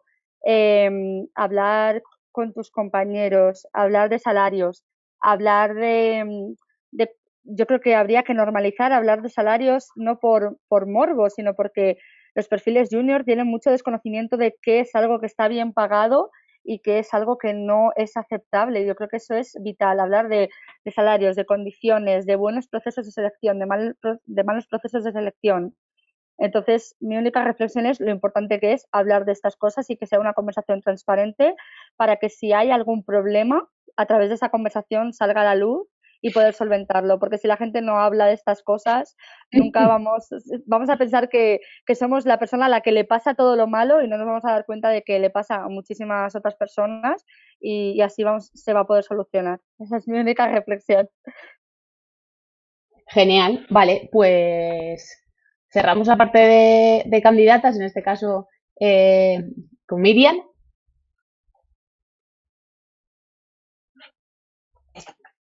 Eh, pues lo primero también, como ha hecho Vanessa, es agradecer a Irene y a Tabita eh, la participación porque me han hecho ver el otro lado de la prueba técnica. Eh, no estoy tan, excéntrica con el tema porque voy a darle otra oportunidad.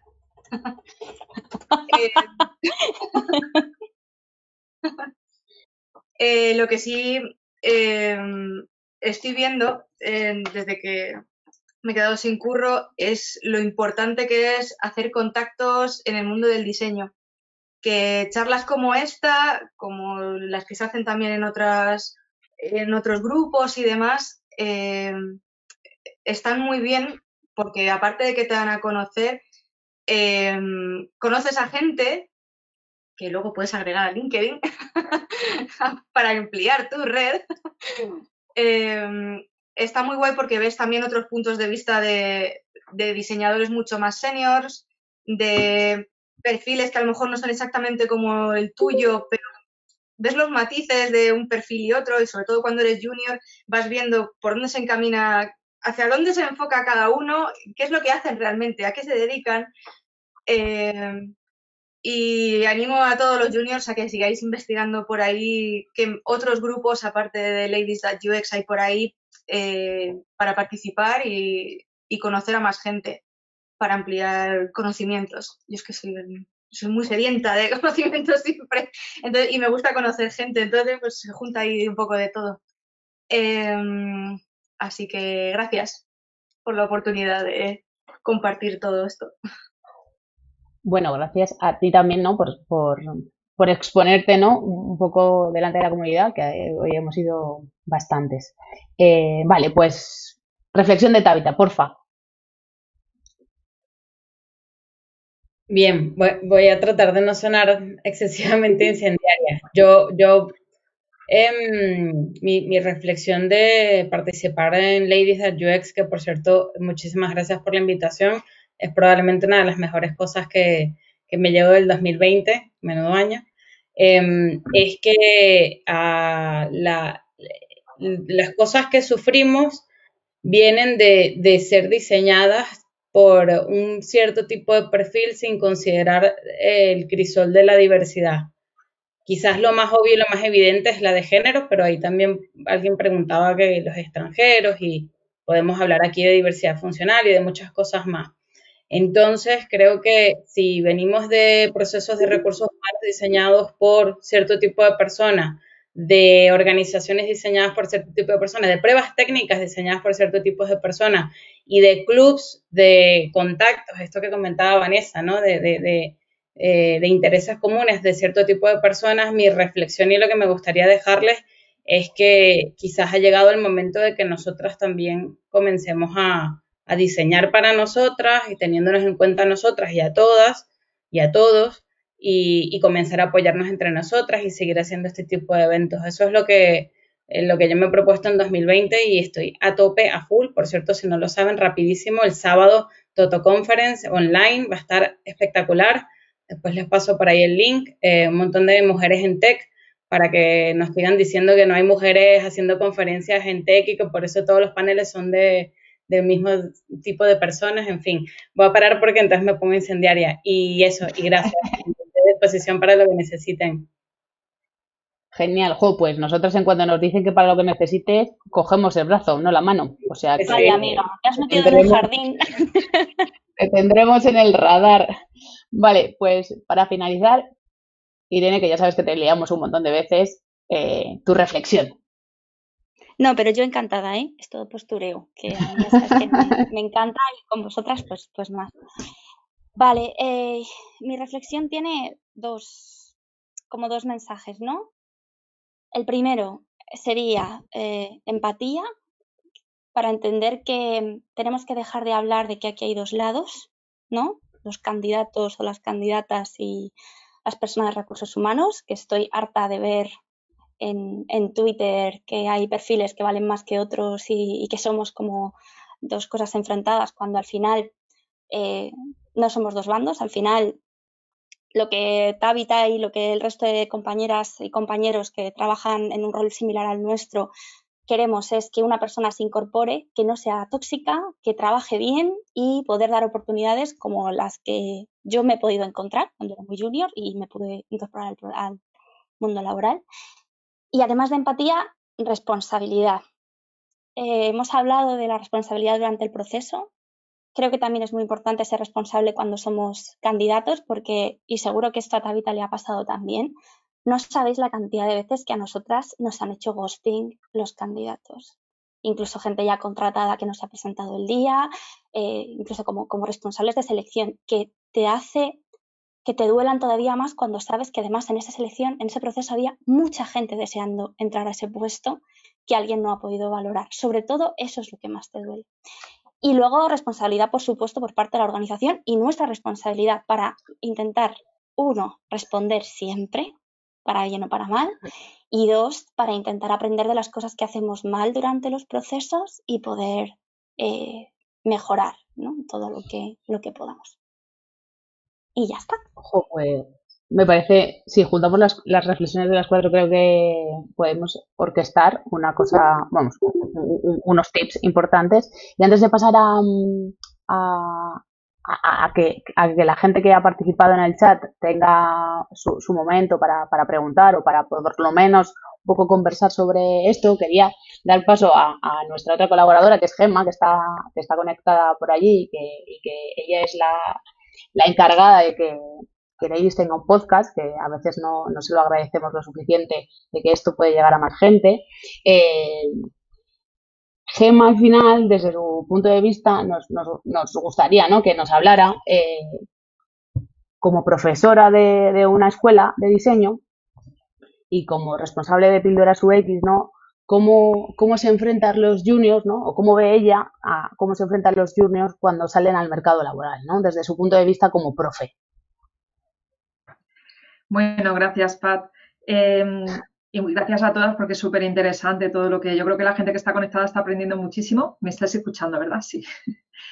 Eh, bueno, comentar. Eh, yo una de las cosas que veo es que los eh, diseñadores junior cuando salen de las escuelas están bastante perdidos en el sentido de que empiezan a enfrentarse a, procesos de selección por primera vez y pues van con mucho miedo y lo veo normal, ¿no? Entonces yo aquí mi consejo es que cada que lo veas, lo primero como que esto no es un sprint, esto es una carrera de fondo, eh, te puedes tirar perfectamente tres o seis meses buscando trabajo y, tienes que intentar, y ya sé que es difícil, pero todas las junior que estéis aquí, me estáis escuchando, eh, de verdad, eh, pensarlo bien, ir con una actitud positiva siempre, que cada entrevista, cada vez que te llamen, y piénsalo así, cada vez que te llamen a una entrevista de trabajo, ya es para darte una palmadita en la espalda decir muy bien, porque ya me han seleccionado entre muchos currículums que han llegado y ya ha pasado la primera criba, ¿no? Y luego cuando salgas de una entrevista de trabajo, si al final no te, no te seleccionan, bueno, lo primero, si no te dan feedback en, unos días o en una semana, no sé qué nos diga aquí Tabita eh, o Irene cuánto tiempo normalmente se tarda en dar feedback, pues tú no te sé proactiva, o sea, pregúntales escribe y pregunta, oye, ¿cómo está el proceso de selección? Porque muchas veces nos da vergüenza, ¿no? Entonces, hazlo. Luego, eh, fijaros muy bien, tomar apuntes, por así decirlo, cada vez que salgas de una entrevista, las preguntas que te han hecho, ¿vale? Apúntatelas, porque la siguiente entrevista igual que alguna de esas preguntas y es mejor llevarlo preparado. Es mejor llevar bien preparado ese guion y si te cae una pregunta nueva que tú no te esperabas, te la vuelves a apuntar. O sea, ya hace, em, hace unos meses una, una, amiga que tengo que es diseñadora UX y que está justo en el momento que está Miriam, que tiene, es como medium, no es ni junior ni, senior, ella se ha tirado seis meses, estuvo un año en Australia, volvió, se ha tirado seis meses hasta que ha encontrado trabajo y, se lo ha tomado como un trabajo en sí mismo y ella me enseñaba eh, lo trabajado que tenía su portfolio. Tenía un guion de preguntas, de posibles preguntas que le podían hacer en las entrevistas y había escrito las respuestas. Eh, tenía cómo iba, a hacer su, cómo, iba a ser su pitch de presentación explicando su eh, tipo storytelling de por qué se había ido un año a Australia. Quiero decir que todo esto os lo tenéis que preparar bien y cada, cada vez que paséis una entrevista os va a hacer, digamos, más fuerte para la siguiente y llegará un momento, si sois constantes, que yo creo que acabaréis encontrando un trabajo. Porque mucha gente se queda en el camino porque no es constante, porque tira la toalla.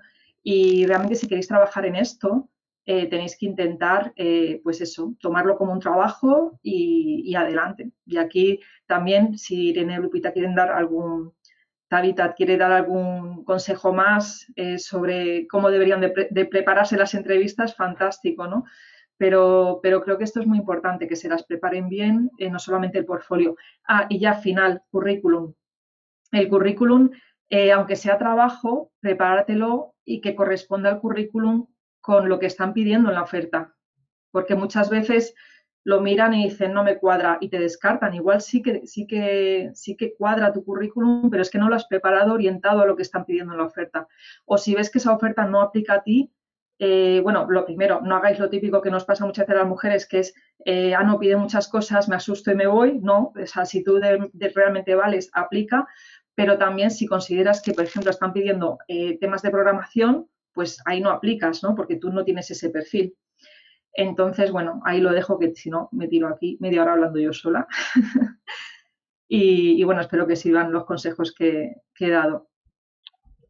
Gracias, Gema. Pues mm, mi colaboradora en, la sombra, que hoy está siendo Memi, es nuestra regidora, me acaba de pasar eh, las preguntas que, la gente ha ido, bueno, las ladies habéis ido comentando en, en, el chat. Algunas las hemos pasado un poco por encima, pero las voy a leer y si cualquiera de vosotras tiene algo que decir, vamos a intentar que esto sea lo más ordenado posible eh, vamos, vamos comentando, ¿vale? Una de las primeras preguntas que nos hacían es en qué tipo de sitios o webs o lugares se, publican, perdón, y pueden ver, encontrar ofertas para, para trainers, becas o juniors. Dice, porque todos los sitios que encuentran, como LinkedIn o canales de Slack, son para seniors, ¿no? Entonces, sí que es verdad que habéis comentado en algunos lugares de, en los que soléis buscar, sobre todo las diseñadoras que sois juniors, pero no sé si las recruiters publiquéis en otros sitios que no sea LinkedIn.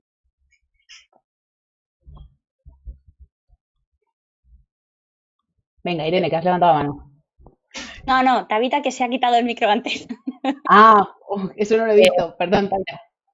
Hay, hay ahora una, una tendencia de agregadores de portales de empleo, para que sepáis, y cuando uno contrata cierto tipo de Applicant Tracking System, que es un software que te ayuda a llevar el tracking de los 800.000 aplicaciones y 15 procesos de, selección que llevas al mismo tiempo, que, de alguna manera automáticamente lo manda a todos esos sitios y te trae eh, las aplicaciones. Entonces, eh, cualquier sitio, básicamente, UX Jobs, eh, UX Internship, UX, o sea, buscar cualquier cantidad de sitios porque puede ocurrir, o sea, puede llegar a cualquier tipo de portal eh, y luego, por supuesto, si encuentran más o menos el target de empresa que, les gusta, normalmente esa empresa, si tiene cierto tamaño, debería tener una página de careers o de, o de oportunidades o trabaja con nosotros. Entonces es más trabajoso porque es más artesanal, pero normalmente siempre tienen abierta alguna oferta de eh, si ninguna te cierra, deja tu currículo aquí o si y ahí es donde suele caer la, las de juniors. Ok. Sí, yo estoy de acuerdo contigo. Ay, perdona, Pat. No, ok, di, Irene. Sí, eh, yo estoy de acuerdo con, con Tabita, bueno, ahí a, muerte. O sea, si tenéis más o menos claro, echado el vistazo a, a qué tipo de empresas queréis eh, aplicar, yo quiero startup, yo quiero producto, yo quiero una consultora, yo quiero una empresa de servicios que sea pequeña, yo quiero no sé qué. Y habéis visto, habéis buscado porque han patrocinado un evento, porque por lo que sea, porque las tenéis en el, en el punto de mira, eh, aplicad directamente en su página, lo que ha dicho Tabita. Y luego, que creo que esto es una pregunta que estaba por ahí en el chat, pero no sé, eh, hay muchas veces que a lo mejor el rol no está abierto ahora eh, y a mí, por ejemplo, fijaos, en startups, cuando tú tienes el roadmap de cómo va a ser el crecimiento del equipo, a no ser que tengas una salida, una rotación eh, voluntaria de una persona que se quiera ir, que no tengas planificado, ¿no? Pero bueno, normalmente eso si haces bien tu trabajo, te puedes medio esperar quién se va a ir o no. Pero puede ser que no tengas em, plan de incorporar a una persona con ese nivel de seniority, pero que a lo mejor pase algo y que luego pues necesitemos tirar, que a lo mejor, ¿qué pasa? Que aplicaste de manera espontánea y no había ninguna eh, oferta de junior de UX en ese momento o de UI en ese momento y tú aplicaste igual y a lo mejor te llaman cuatro meses después diciéndote, oye, ¿te acuerdas que aplicaste? Tú dices, ah, pues ya tengo trabajo, pues mejor para ti. Pero si no lo tienes todavía, puede ser una buena oportunidad de, interactuar. Entonces, siempre, siempre, siempre mirad en las páginas de, las, de las empresas. En consultoría lo que puede pasar es que en ese momento no haya ningún proyecto y luego de mañana, de repente mañana, hagan falta 4X. Entonces, como eso también es algo que puede ocurrir, que no os dé, que nos dé miedo eh, aplicar ni hacer con, eh, candidaturas espontáneas. Genial, genial. Vamos, yo, mm, a mí me ha pasado de traer un proceso de selección y, no poder contratarme en el último momento y dos meses después escribirme para decirme, nos, nos guardamos tu perfil, nos encajas ahora y, y te queremos, ¿no? Entonces, aplicad, aplicad, aplicad y seguid a las empresas como dicen, bueno, como decimos, estamos diciendo durante la, la sesión, ¿no? Aplicad a aquellas empresas en las que queréis estar, os gustaría estar. Vanessa, ¿tienes algo que decir? ¿Que te he visto levantar la mano? ¿No? No, es que he puesto en el chat que hay em, iniciativas como Worketic, que es un portal de empleo que se encarga de eh, postear ofertas y asegurarse de que se digan todas las condiciones, beneficios, salario, y asegurarte una respuesta en un plazo de días, que también están muy bien ese tipo de iniciativas. Genial. Vale, otra de las preguntas que tenemos en el, en el chat es que, mm, a ver, que la he perdido. vale. ¿Qué pasa con aquellos portfolios en los que no puedes explicar gran cosa porque tus trabajos tienen un acuerdo de confidencialidad muy estricto? Claro, ¿qué muestras, no? A vosotros, recruiters? Yo nunca me he encontrado uno que sea tan estricto como para que no lo puedas mostrar aunque sea en una entrevista. O sea, demostrarlo, obviamente no enviarlo, porque ya queda en posesión de, de, la empresa, pero sí mostrarlo en una entrevista y explicarlo. Esa es la manera en la que normalmente lo, hemos, lo he resuelto yo cuando me he encontrado una situación así. Perfecto. yo sí me he encontrado en un par de veces que había, sobre todo en clientes que además van a través de terceros, una empresa de servicios o lo que sea, que tienen ese acuerdo de confidencialidad. Entonces, si pasas los primeros filtros y como dice Tabita, puedes enseñarlo en una reunión presencial o en una reunión online para enseñar el, portfolio o, o, mostrar el trabajo genial. Y si no, y aquí esto es un rollo, porque esto puede ser muy discriminatorio, pero te toca trabajar en proyectos propios. ¿Qué pasa? Que hay gente que cuida de sus padres o de sus hermanos o de sus primos o que tiene vida y le apetece hacer otras cosas que no sea dedicar mm, todo su tiempo libre a proyectos propios. Pero sí que es verdad que es una cosa que, puede ayudar en el caso en el que tu portfolio pues o sea muy cortito, porque todavía no hayas tenido esa, esa esas oportunidades, ¿no? O, eh, como, como, bien decíamos antes, tengas algún tipo de acuerdo muy estricto de confidencialidad. Yo, una cosita que comento aquí, hay muchos portfolios que ponen contraseña de manera que no están públicos. Entiendo que entonces sí puedes enseñarlo, no sé si a nivel legal se puede enseñar o no. Es un poco, ahí yo creo que está el límite, ¿no? Y es que depende muchísimo del tipo de acuerdo que tengas, porque a lo mejor te deja enseñar una pantalla, pero no te deja enseñar lo que ponían los botones, a lo mejor no te deja ni siquiera enseñar, porque si yo veo que es una aplicación de un banco y veo que es de ese color, pues ya sé qué banco es. Entonces, algunas son un poquito específicas, no todas, ¿eh? como ha dicho Tabita, mm, son excepciones muy, muy, muy contadas.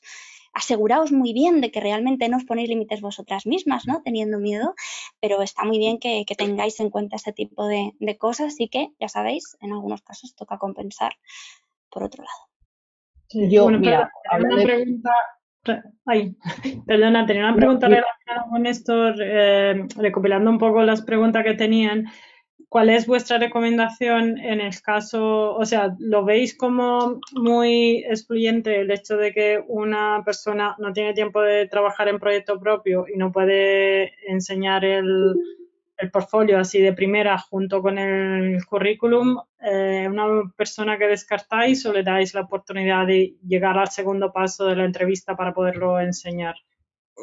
O sea, ¿cuánto, es? Porque yo veo que el portfolio es algo que es muy preocupante, o sea, una preocupación muy recurrente aquí en las preguntas y en las comunidades también. Entonces, cuando... Sí, ¿Te, soy completamente sincera con esto? Bueno, sí, ¿no? Porque hemos venido a jugar.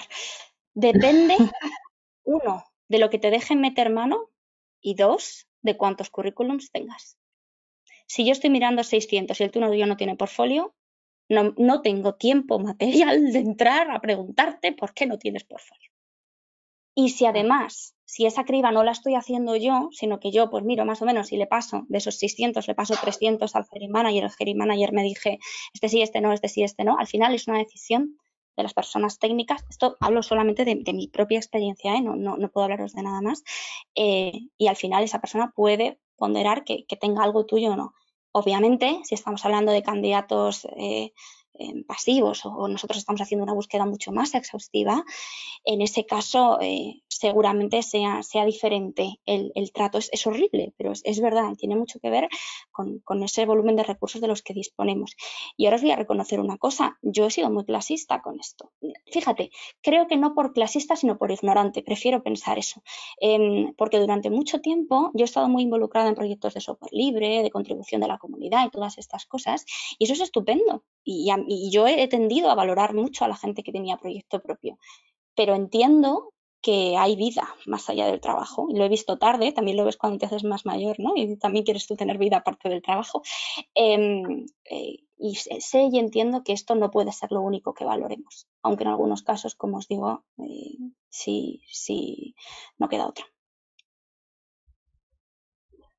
Yo ahí también quería añadir, en cuanto, antes de la pregunta que ha hecho Memi, cuando no podéis enseñar eh, portfolio, yo hace tiempo trabajé en un banco que es naranja, y no es Bank Inter, y, todos los diseños eran propiedad del banco.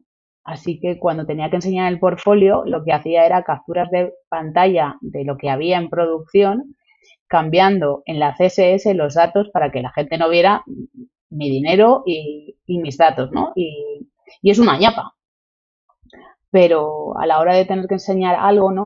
Pues con tu storytelling, que es lo que estabais comentando antes, ¿no? Incluso lo que decía Gema, ¿no? Al final, una entrevista de trabajo es irse a ligar. O sea, eso es una cita. Entonces, tú lo que tienes que hacer es enamorar a la otra parte y tienes que tener un storytelling y tener un apoyo eh, físico o, digital en, algún momento. Para mí, en aquellas épocas, 2013, una cosa así, fue capturas de pantalla de, de, de, la salida, producción de lo que estábamos diseñando, ¿no? Que es una ñapa, pues sí. ¿Qué me sirvió? Pues también, ¿no? Entonces creo que ahí el ingenio nos ocupa, a veces somos diseñadores, te quiero decir, solucionamos problemas, pues problemas a nosotros. Genial, pues sigo leyendo algunas de las preguntas que tenemos por aquí. Mira, hay una que me resulta interesante, ya es justo una que hablaba antes ahorita de sobre sesgos, ¿no? Eh, dice, ¿qué recomendaciones tienen para los extranjeros que tienen un buen portfolio, currículum y experiencia y aún así resulta ser un obstáculo en los procesos de selección? ¿Es esto o no un sesgo que tienen los recruiters a la hora de tomar en cuenta este perfil?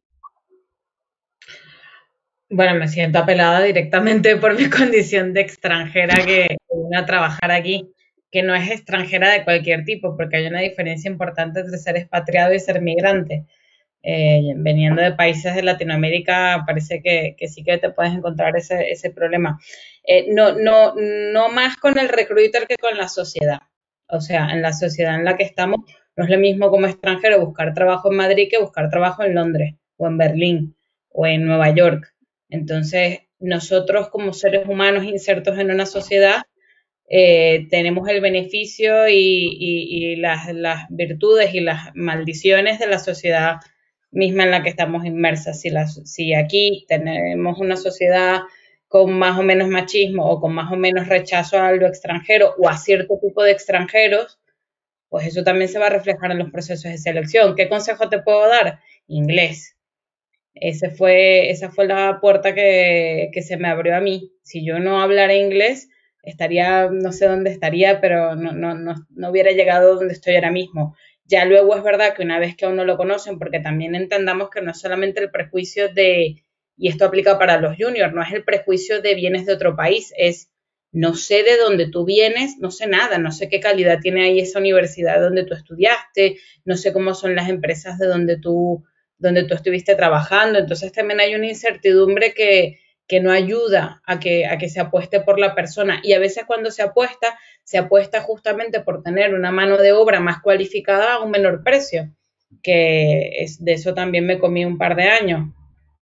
Pero bueno, eh, es un poco lo que hay, ¿no? Así como los juniors a lo mejor se comen dos años de práctica, pues a los extranjeros a veces les toca comerse un par de años de, bueno, tienes que, y también voy a ponerme del otro lado, como extranjero tú puedes tener un portfolio maravilloso y saber muchísimo, pero si, o sea, yo les puedo contar de que los primeros días en los que yo trabajé aquí no entendía lo que me estaban diciendo, hablando español, pero nada más el adaptarme a las palabras y a la forma en la que le llamaban a las cosas en mi propia área de recursos humanos en otro país, ya eso era un, training que la empresa se comió, la primera que me contrató, se comió durante un par de meses, por lo menos hasta que yo me adapté. Entonces, eh, ni blanco ni negro, ¿no? O sea, también hay una, hay una, hay una apuesta ahí de la empresa por una persona que no conoce y que no, y que tiene, viene con, un, con una cierta incertidumbre. Entonces, mi consejo inglés, y si te lo puedes permitir, es algún estudio local, porque eso ya te presenta de una manera distinta,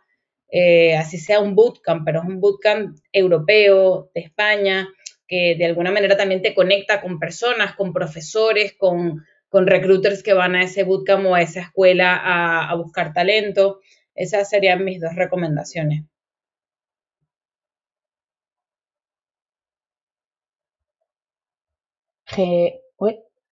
Genial.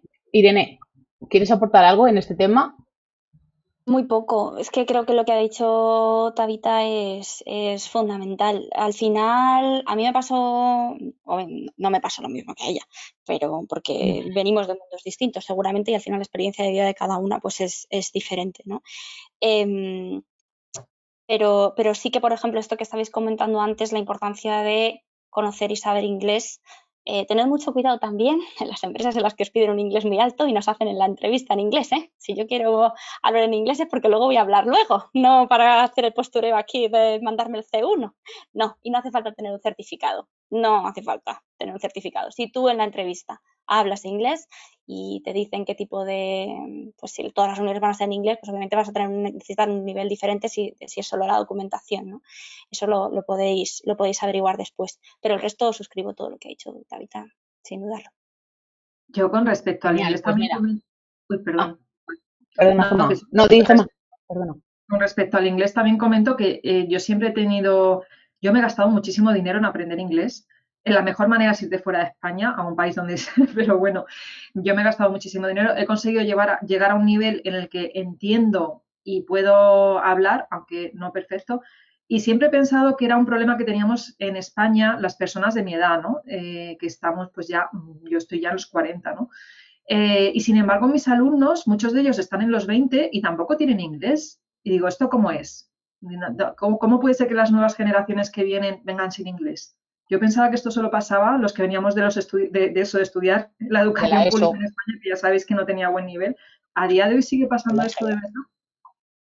Es que no lo entiendo, es algo que me sorprende. Entonces, si mm, en el tema de, por ejemplo, si alguien viene que es extranjero. Pues yo, mira, sorprendentemente, yo sorprendentemente al contrario, ¿no, Gema? Es verdad que, yo soy de la EGB mm. también. Eh, la gente con la que estoy colaborando en mi equipo o, en, o en distintos equipos, no sé qué ha pasado. ¿Qué ha pasado? No, si se te oye, se te oye. Ah, es que os habéis quedado congeladas, perdonadme. Em, pues eso, los distintos equipos con los que trabajo, la mayoría ya son un poco más jóvenes que yo, el idioma lo llevan de serie. Y es una envidia infinita, ¿eh? eh esa parte para mí, ¿no? Y por eso comentaba en el chat, ¿no? De, llevo un, tiempo leyendo a, varias personas en, en, Twitter, ¿no? Que siempre recomiendan, pues si tengo que hacer un curso de research y un curso de inglés, el de inglés. Si tengo que hacer uno de UI y uno de inglés, el de inglés. Porque justo es lo que dice Tabita, ¿no? Que, que ahora mismo todo el mundo eh, tiene algún tipo de curso, ¿no? Que este es, da para otro debate, pero no todos los diseñadores tienen inglés. Y eso al final es un pain point. Totalmente. El problema de esto em, es que, a ver, lo, guay de saber inglés además es que no te limita, o sea, te permite, como decía antes Vanessa, aplicar a puestos en remotos para empresas que no sean necesariamente de España. Te abre muchas puertas. También es verdad que si ya tienes cierta edad y no sabes inglés, la gente que sabe inglés y que es joven es o porque ha estudiado en un colegio bien, en el que le han enseñado bien inglés, o porque tiene esa facilidad, por supuesto. Habrá gente que no tenga que ver tanto porque tenga un origen socioeconómico que le permita poder estudiarlo o, no, o porque se ha ido un año mm, de eh, sabático, o porque ha estado fregando platos y sirviendo pizzas dos años en Irlanda antes de ser mm, directora de recursos humanos o, diseñadora, me da igual, ¿no? sí que es verdad que, que hay muchas personas que lo traen y hay muchas personas que no lo traen por muchísimas razones, que no podemos entrar a juzgar, por supuesto, pero sí que os pido que, por favor, si en algún, si en algún caso pues, eh, tenéis esta opción de, mejorarlo, que, lo hagáis, porque al final sí que es cierto que, nos puede ayudar mucho a todos ¿no? a seguir mejorando profesionalmente. Yo quería decir, no desde pues el conocimiento, sino desde la experiencia. Perdona, Pat.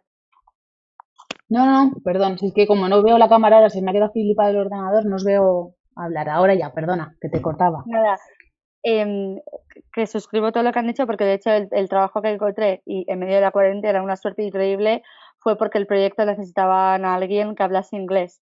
O sea, era casi más importante. Y luego, tanto para personas junior como no, como no yo nunca me he ido fuera eh, a aprender inglés, em, ni tampoco he hecho clases. El nivel de que te enseñan en España en el colegio yo creo que es bastante básico por favor, os recomiendo muchísimo. Creo que ver contenido original en inglés, leer eh, artículos en inglés. YouTube es una plataforma increíble para ver contenido muy corto en inglés y, todo eso es como yo he aprendido inglés y ahora no, el, el, nivel ni alto ni bajo, pero puedo trabajar en inglés. O sea que, que yo creo que, también eh, va muy bien. Y por, sobre todo por personas que a lo mejor no puedan tener el tiempo o ni el dinero para pagarse clases ni nada, eh, que Internet es una herramienta increíble para esto ahora.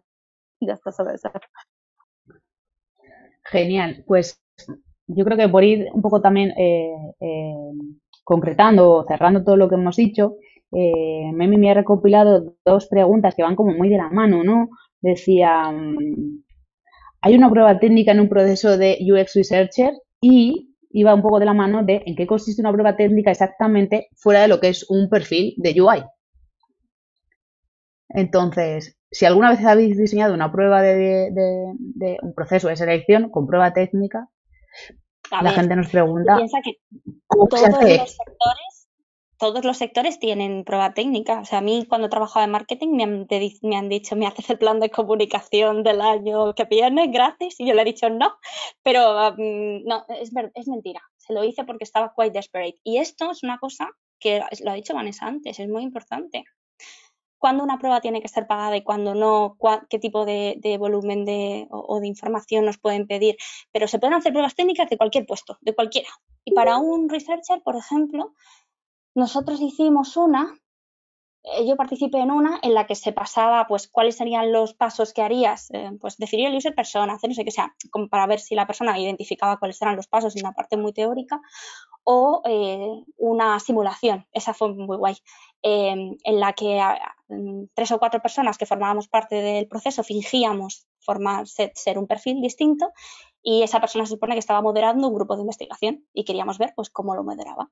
Ya está y eso fue una, prueba técnica presencial, fue a mí, bueno, a mí me encantó y, la gente además salía contenta porque, bueno, pues eran, podían ser cosas relacionadas con el producto o cosas que no, que no lo fueran. Y lo que mola de esas pruebas, de esas y de cualquiera, que también nos va a ayudar esto, creo, a distinguir una buena mm, prueba técnica de, la que no lo es, es la que realmente os enseñe eh, cómo será vuestro trabajo después que refleje realmente lo que se os pide del puesto y lo que vais a hacer después. ¿no? Pero como os digo, se pueden hacer pruebas técnicas para cualquier perfil. Hasta para envolver regalos. Yo, he hecho pruebas técnicas de recursos humanos eh, en, muchos sitios, de grandes corporaciones y pequeñas startups. Eh, muy malas, por cierto. No medían absolutamente ninguna de las cosas que se suponía tenían que medir, pero bueno, las he hecho.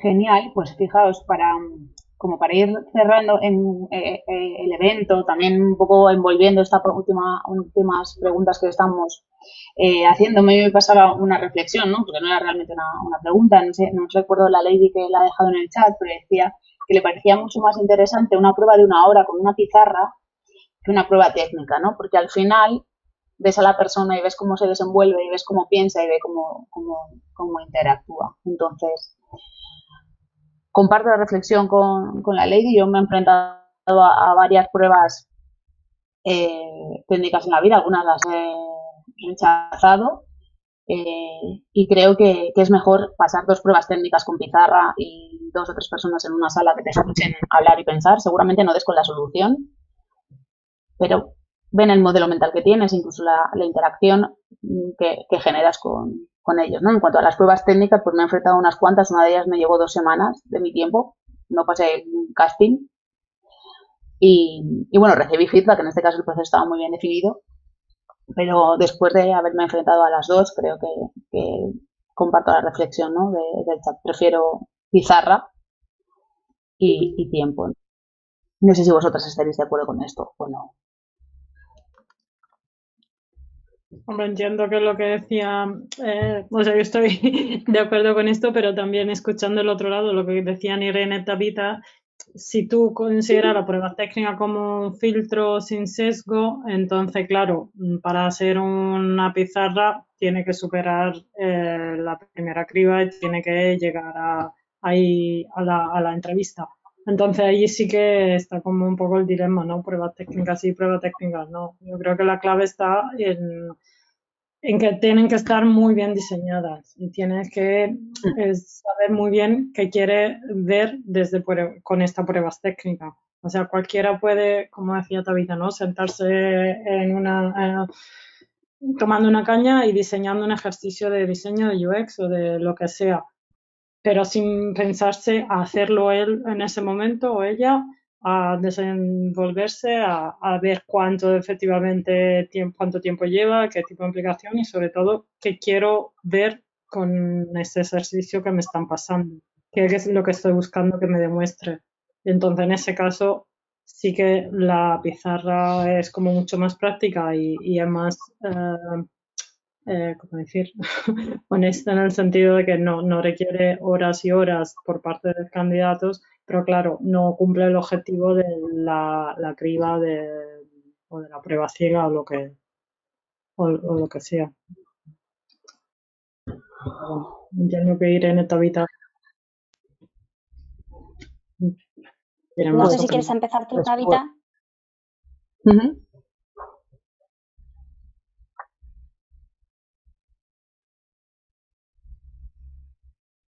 De repente os he dejado oír. Ah. Tabita, no, te oímos. Ah, Tabita, no te oímos. No. Nos ha perdido. Ah. Vaya. Em, bueno, yo estoy de acuerdo con lo que ha dicho, con lo que ha dicho eh, Emi, ¿no? O sea, que de todas formas, pienso que si es una, si esa prueba refleja la realidad, es decir, si a ti te va a tocar pelearte para convencer sobre tus diseños o vendérselos a alguien o, y realmente refleja el trabajo que vas a hacer el día a día, creo que es una buena prueba. Como bien ha dicho Tabita, creo también que, que es importante pensar que los sesgos sigan existiendo y que muchas veces hacer un trabajo previo desde casa, eh, que puede ser, que puede ser ciego, nos puede ayudar. Pero también sé que es un coñazo hacer 80 pruebas técnicas, sobre todo si cada una de ellas te lleva dos semanas y que hay un momento de tu vida en el que no te apetece hacer pruebas técnicas ya. Em, pero bueno, quiero que entendáis también los dos lados, ¿no? Y que veáis que, todas, que ninguna prueba es estupenda y ninguna, bueno, pues todas tienen sus, sus cosas. ¿Hemos recuperado a Tabita? Sí, volví, no sé qué pasó en mi La hemos recuperado. La hemos recuperado. Em, no, yo solo añadiré sobre las pruebas de, de, whiteboard. A mí no me, me, me, parece que entran en un conflicto de, de valorar eh, a la persona porque simulan una situación que no es del todo real. O sea, cuando yo en el trabajo estoy resolviendo algo, normalmente no estoy bajo los ojos de, de ¿no? evaluadores de un grupo de personas expertas en mi área. Entonces creo que a lo mejor ahí beneficiamos a quienes se desenvuelven mejor, son más extrovertidos y el que es introvertido, eh, vamos, yo he visto gente casi casi desmayarse porque suda frío, se atropella las palabras y a lo mejor tranquilamente en un entorno en su casa, pues podría haber dado, hecho algo brillante, que es como normalmente trabajamos, ¿no? Entonces, de, nuevo aquí mis reflexiones, las pruebas técnicas son muy buenas, pero ojalá lleguemos a un punto en el que los profesionales del área de recursos humanos nos tomemos en serio y, busquemos gente especialista en, test psicométricos y en, y cosas que realmente nos ayuden a profesionalizarlo. Genial, pues, pues me parece súper interesante estos dos puntos de vista. La verdad es que, como os decía, yo tenía como mi visión de pizarra blanca. Es verdad que me parece un poco más incómodo el hecho de tener a dos personas o tres o las que correspondan detrás de ti, mirando a ver si lo haces bien. Eh, y yo personalmente me quedo con la reflexión también de Tabitha del principio de, las pruebas de selección democratizan el, el proceso y me parece brutal. Ojalá llegue un momento en el que nosotros como como sociedad no tengamos que mandar un currículum con una foto y un género para, para que nos contraten, ¿no? Seguramente que nos sorprendería muchísimo eh, quiénes están detrás de esas pruebas técnicas. Y sé que, mm, podríamos estar hablando hasta el final de los días en, torno a ese tema, un montón de sesgos y un montón de incertidumbres y dudas que, la comunidad y nosotras tenemos, pero hablábamos el otro día, Gema, Memi y yo, sobre que, que esta iniciativa o esta charla, esta sesión, no quedara en, bueno, pues se han juntado aquí las leyes y se han contado sus penas y sus alegrías en torno a los procesos de selección. Queremos que esta iniciativa se visibilice de alguna manera, eh, igual que hemos hecho otras iniciativas, como os decíamos antes, con Slack y con el, podcast, ¿no? Pues creemos que de aquí puede salir algo interesante e importante, no solo para, para la comunidad, sino para la comunidad de diseño en España y, por qué no, eh, en Europa y alrededor del mundo, ¿no? Porque nos marcamos límites pequeñitos en esta comunidad. Así que, Memi, porfa, eh, te cedo la palabra a ti para que cuentes la, la, idea que estamos tramando. Sí, es un poco eh, justamente como decía Pat. Antes de nada, gracias a todas por el tiempo y todos los tips y los conocimientos que habéis compartido y yo creo que hemos salido todos todas muy enriquecidas de, esta conversación, entendiendo mejor los puntos de vista y, me ha parecido genial y estoy deseando que salga el podcast para poderlo eh, compartir también. Y es un poco lo que decía Pat, lo que nos gustaría que no se quedase solo en esta charla entre nosotras, aunque hemos llegado a ser mm, los 65 en nuestro punto pico eh, de audiencia, y, sí que mm, eso no da no tiempo ahora de hablarlo tan extensamente, pero como tenemos os hemos pasado todas nuestras redes, sí que nos gustaría saber qué, queréis em, que salga de esto. O sea, nosotros como comunidad queremos también aprovechar un poco de la, del, nombre o del eco que podemos tener. Eh, en la red o en el sector y, ver qué, iniciativa puede salir más concreta de, esta charla, ¿no? De, no sé, de que, que sea un manifiesto, de que sea una, no sé, un grupo de trabajo, un grupo de, discusión o un grupo de, no sé, de acogida a los juniors que quieren lanzarse, un grupo de mentorización un poco recopilar ideas, si queréis escribirla en el chat o si queréis alguien mencionarla y luego que se quede eh, también para, mm, para eso, seguirlo luego. No sé qué, opinión tenéis, qué pensáis, qué, qué listado de los Reyes Magos queréis hacer. Mentorización sería genial, dicen por el chat. Ya, es como el tema recurrente. Vale, el proceso de, Sí, el proceso de selección unicornio, no sé si te olvidas, lo decía de, en serio o en broma, pero yo creo que sería, sería, era algo que tenía en mente yo también, en el sentido de que yo creo que estaría guay. Eso es, o sea, me parece genial el, el nombre, porque como yo creo que estaría guay que pusiéramos un poco todo lo, nuestro, lo, que han salido aquí, vamos, y para que también las empresas lo tengan de referencia, que luego obviamente no todas las empresas podrán cumplir todos los puntos, pero que sepan que, que eso es posible porque también yo creo que quizá la conversación de hoy ha sido un poco sesgada porque Irene Tabita son, son dos personas, o, ojalá todas las empresas tuviesen recruiters uh, así o personas de, de, de, de people así y que tengan esta visión y esta dedicación y este, toda esta uh, sí, toda esta atención. Entonces sí que como no todas las empresas pueden tenerla, por lo menos creo que es como una comunidad estaría guay que, que hiciésemos un poco como ese statement, como un manifiesto de cómo debería ser un proceso de selección y que luego la empresa intentan aspirar a eso o intentan acercarse de alguna manera. Entonces, allí puede ser una cosa. La otra puede ser obviamente mensualización. También kit de selección para la diversidad, genial. Y vale, entonces, eh, como ahora, para concretar esto, harían falta otras dos horas. Sí que ahora solo queremos como un poco el compromiso de la gente que quiere apuntarse a, a participar o a desarrollar un poco estas ideas eh, creo que lo mejor sería hacerlo en nuestro canal de Slack, que lo hemos pasado antes y no estáis todavía os lo volvemos a pasar.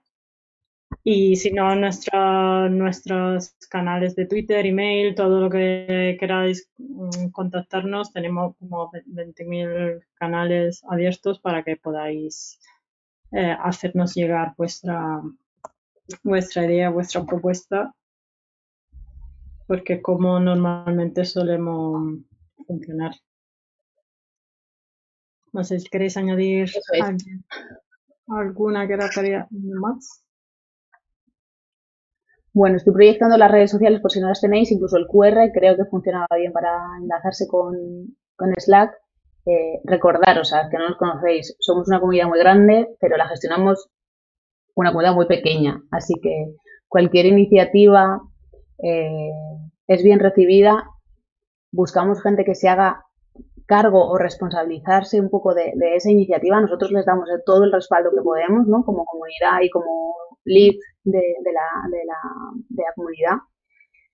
Es verdad que han salido iniciativas que luego no se han podido mantener porque no había gente, pero las que hemos podido mantener, ya veis, el Slack y el podcast se están manteniendo, los eventos se están manteniendo, estamos haciendo un montón de cosas y parece una tontería, pero, pero estamos haciendo ruido dentro del mundo del diseño. A, Lady se la conoce de, en mayor o menor de medida.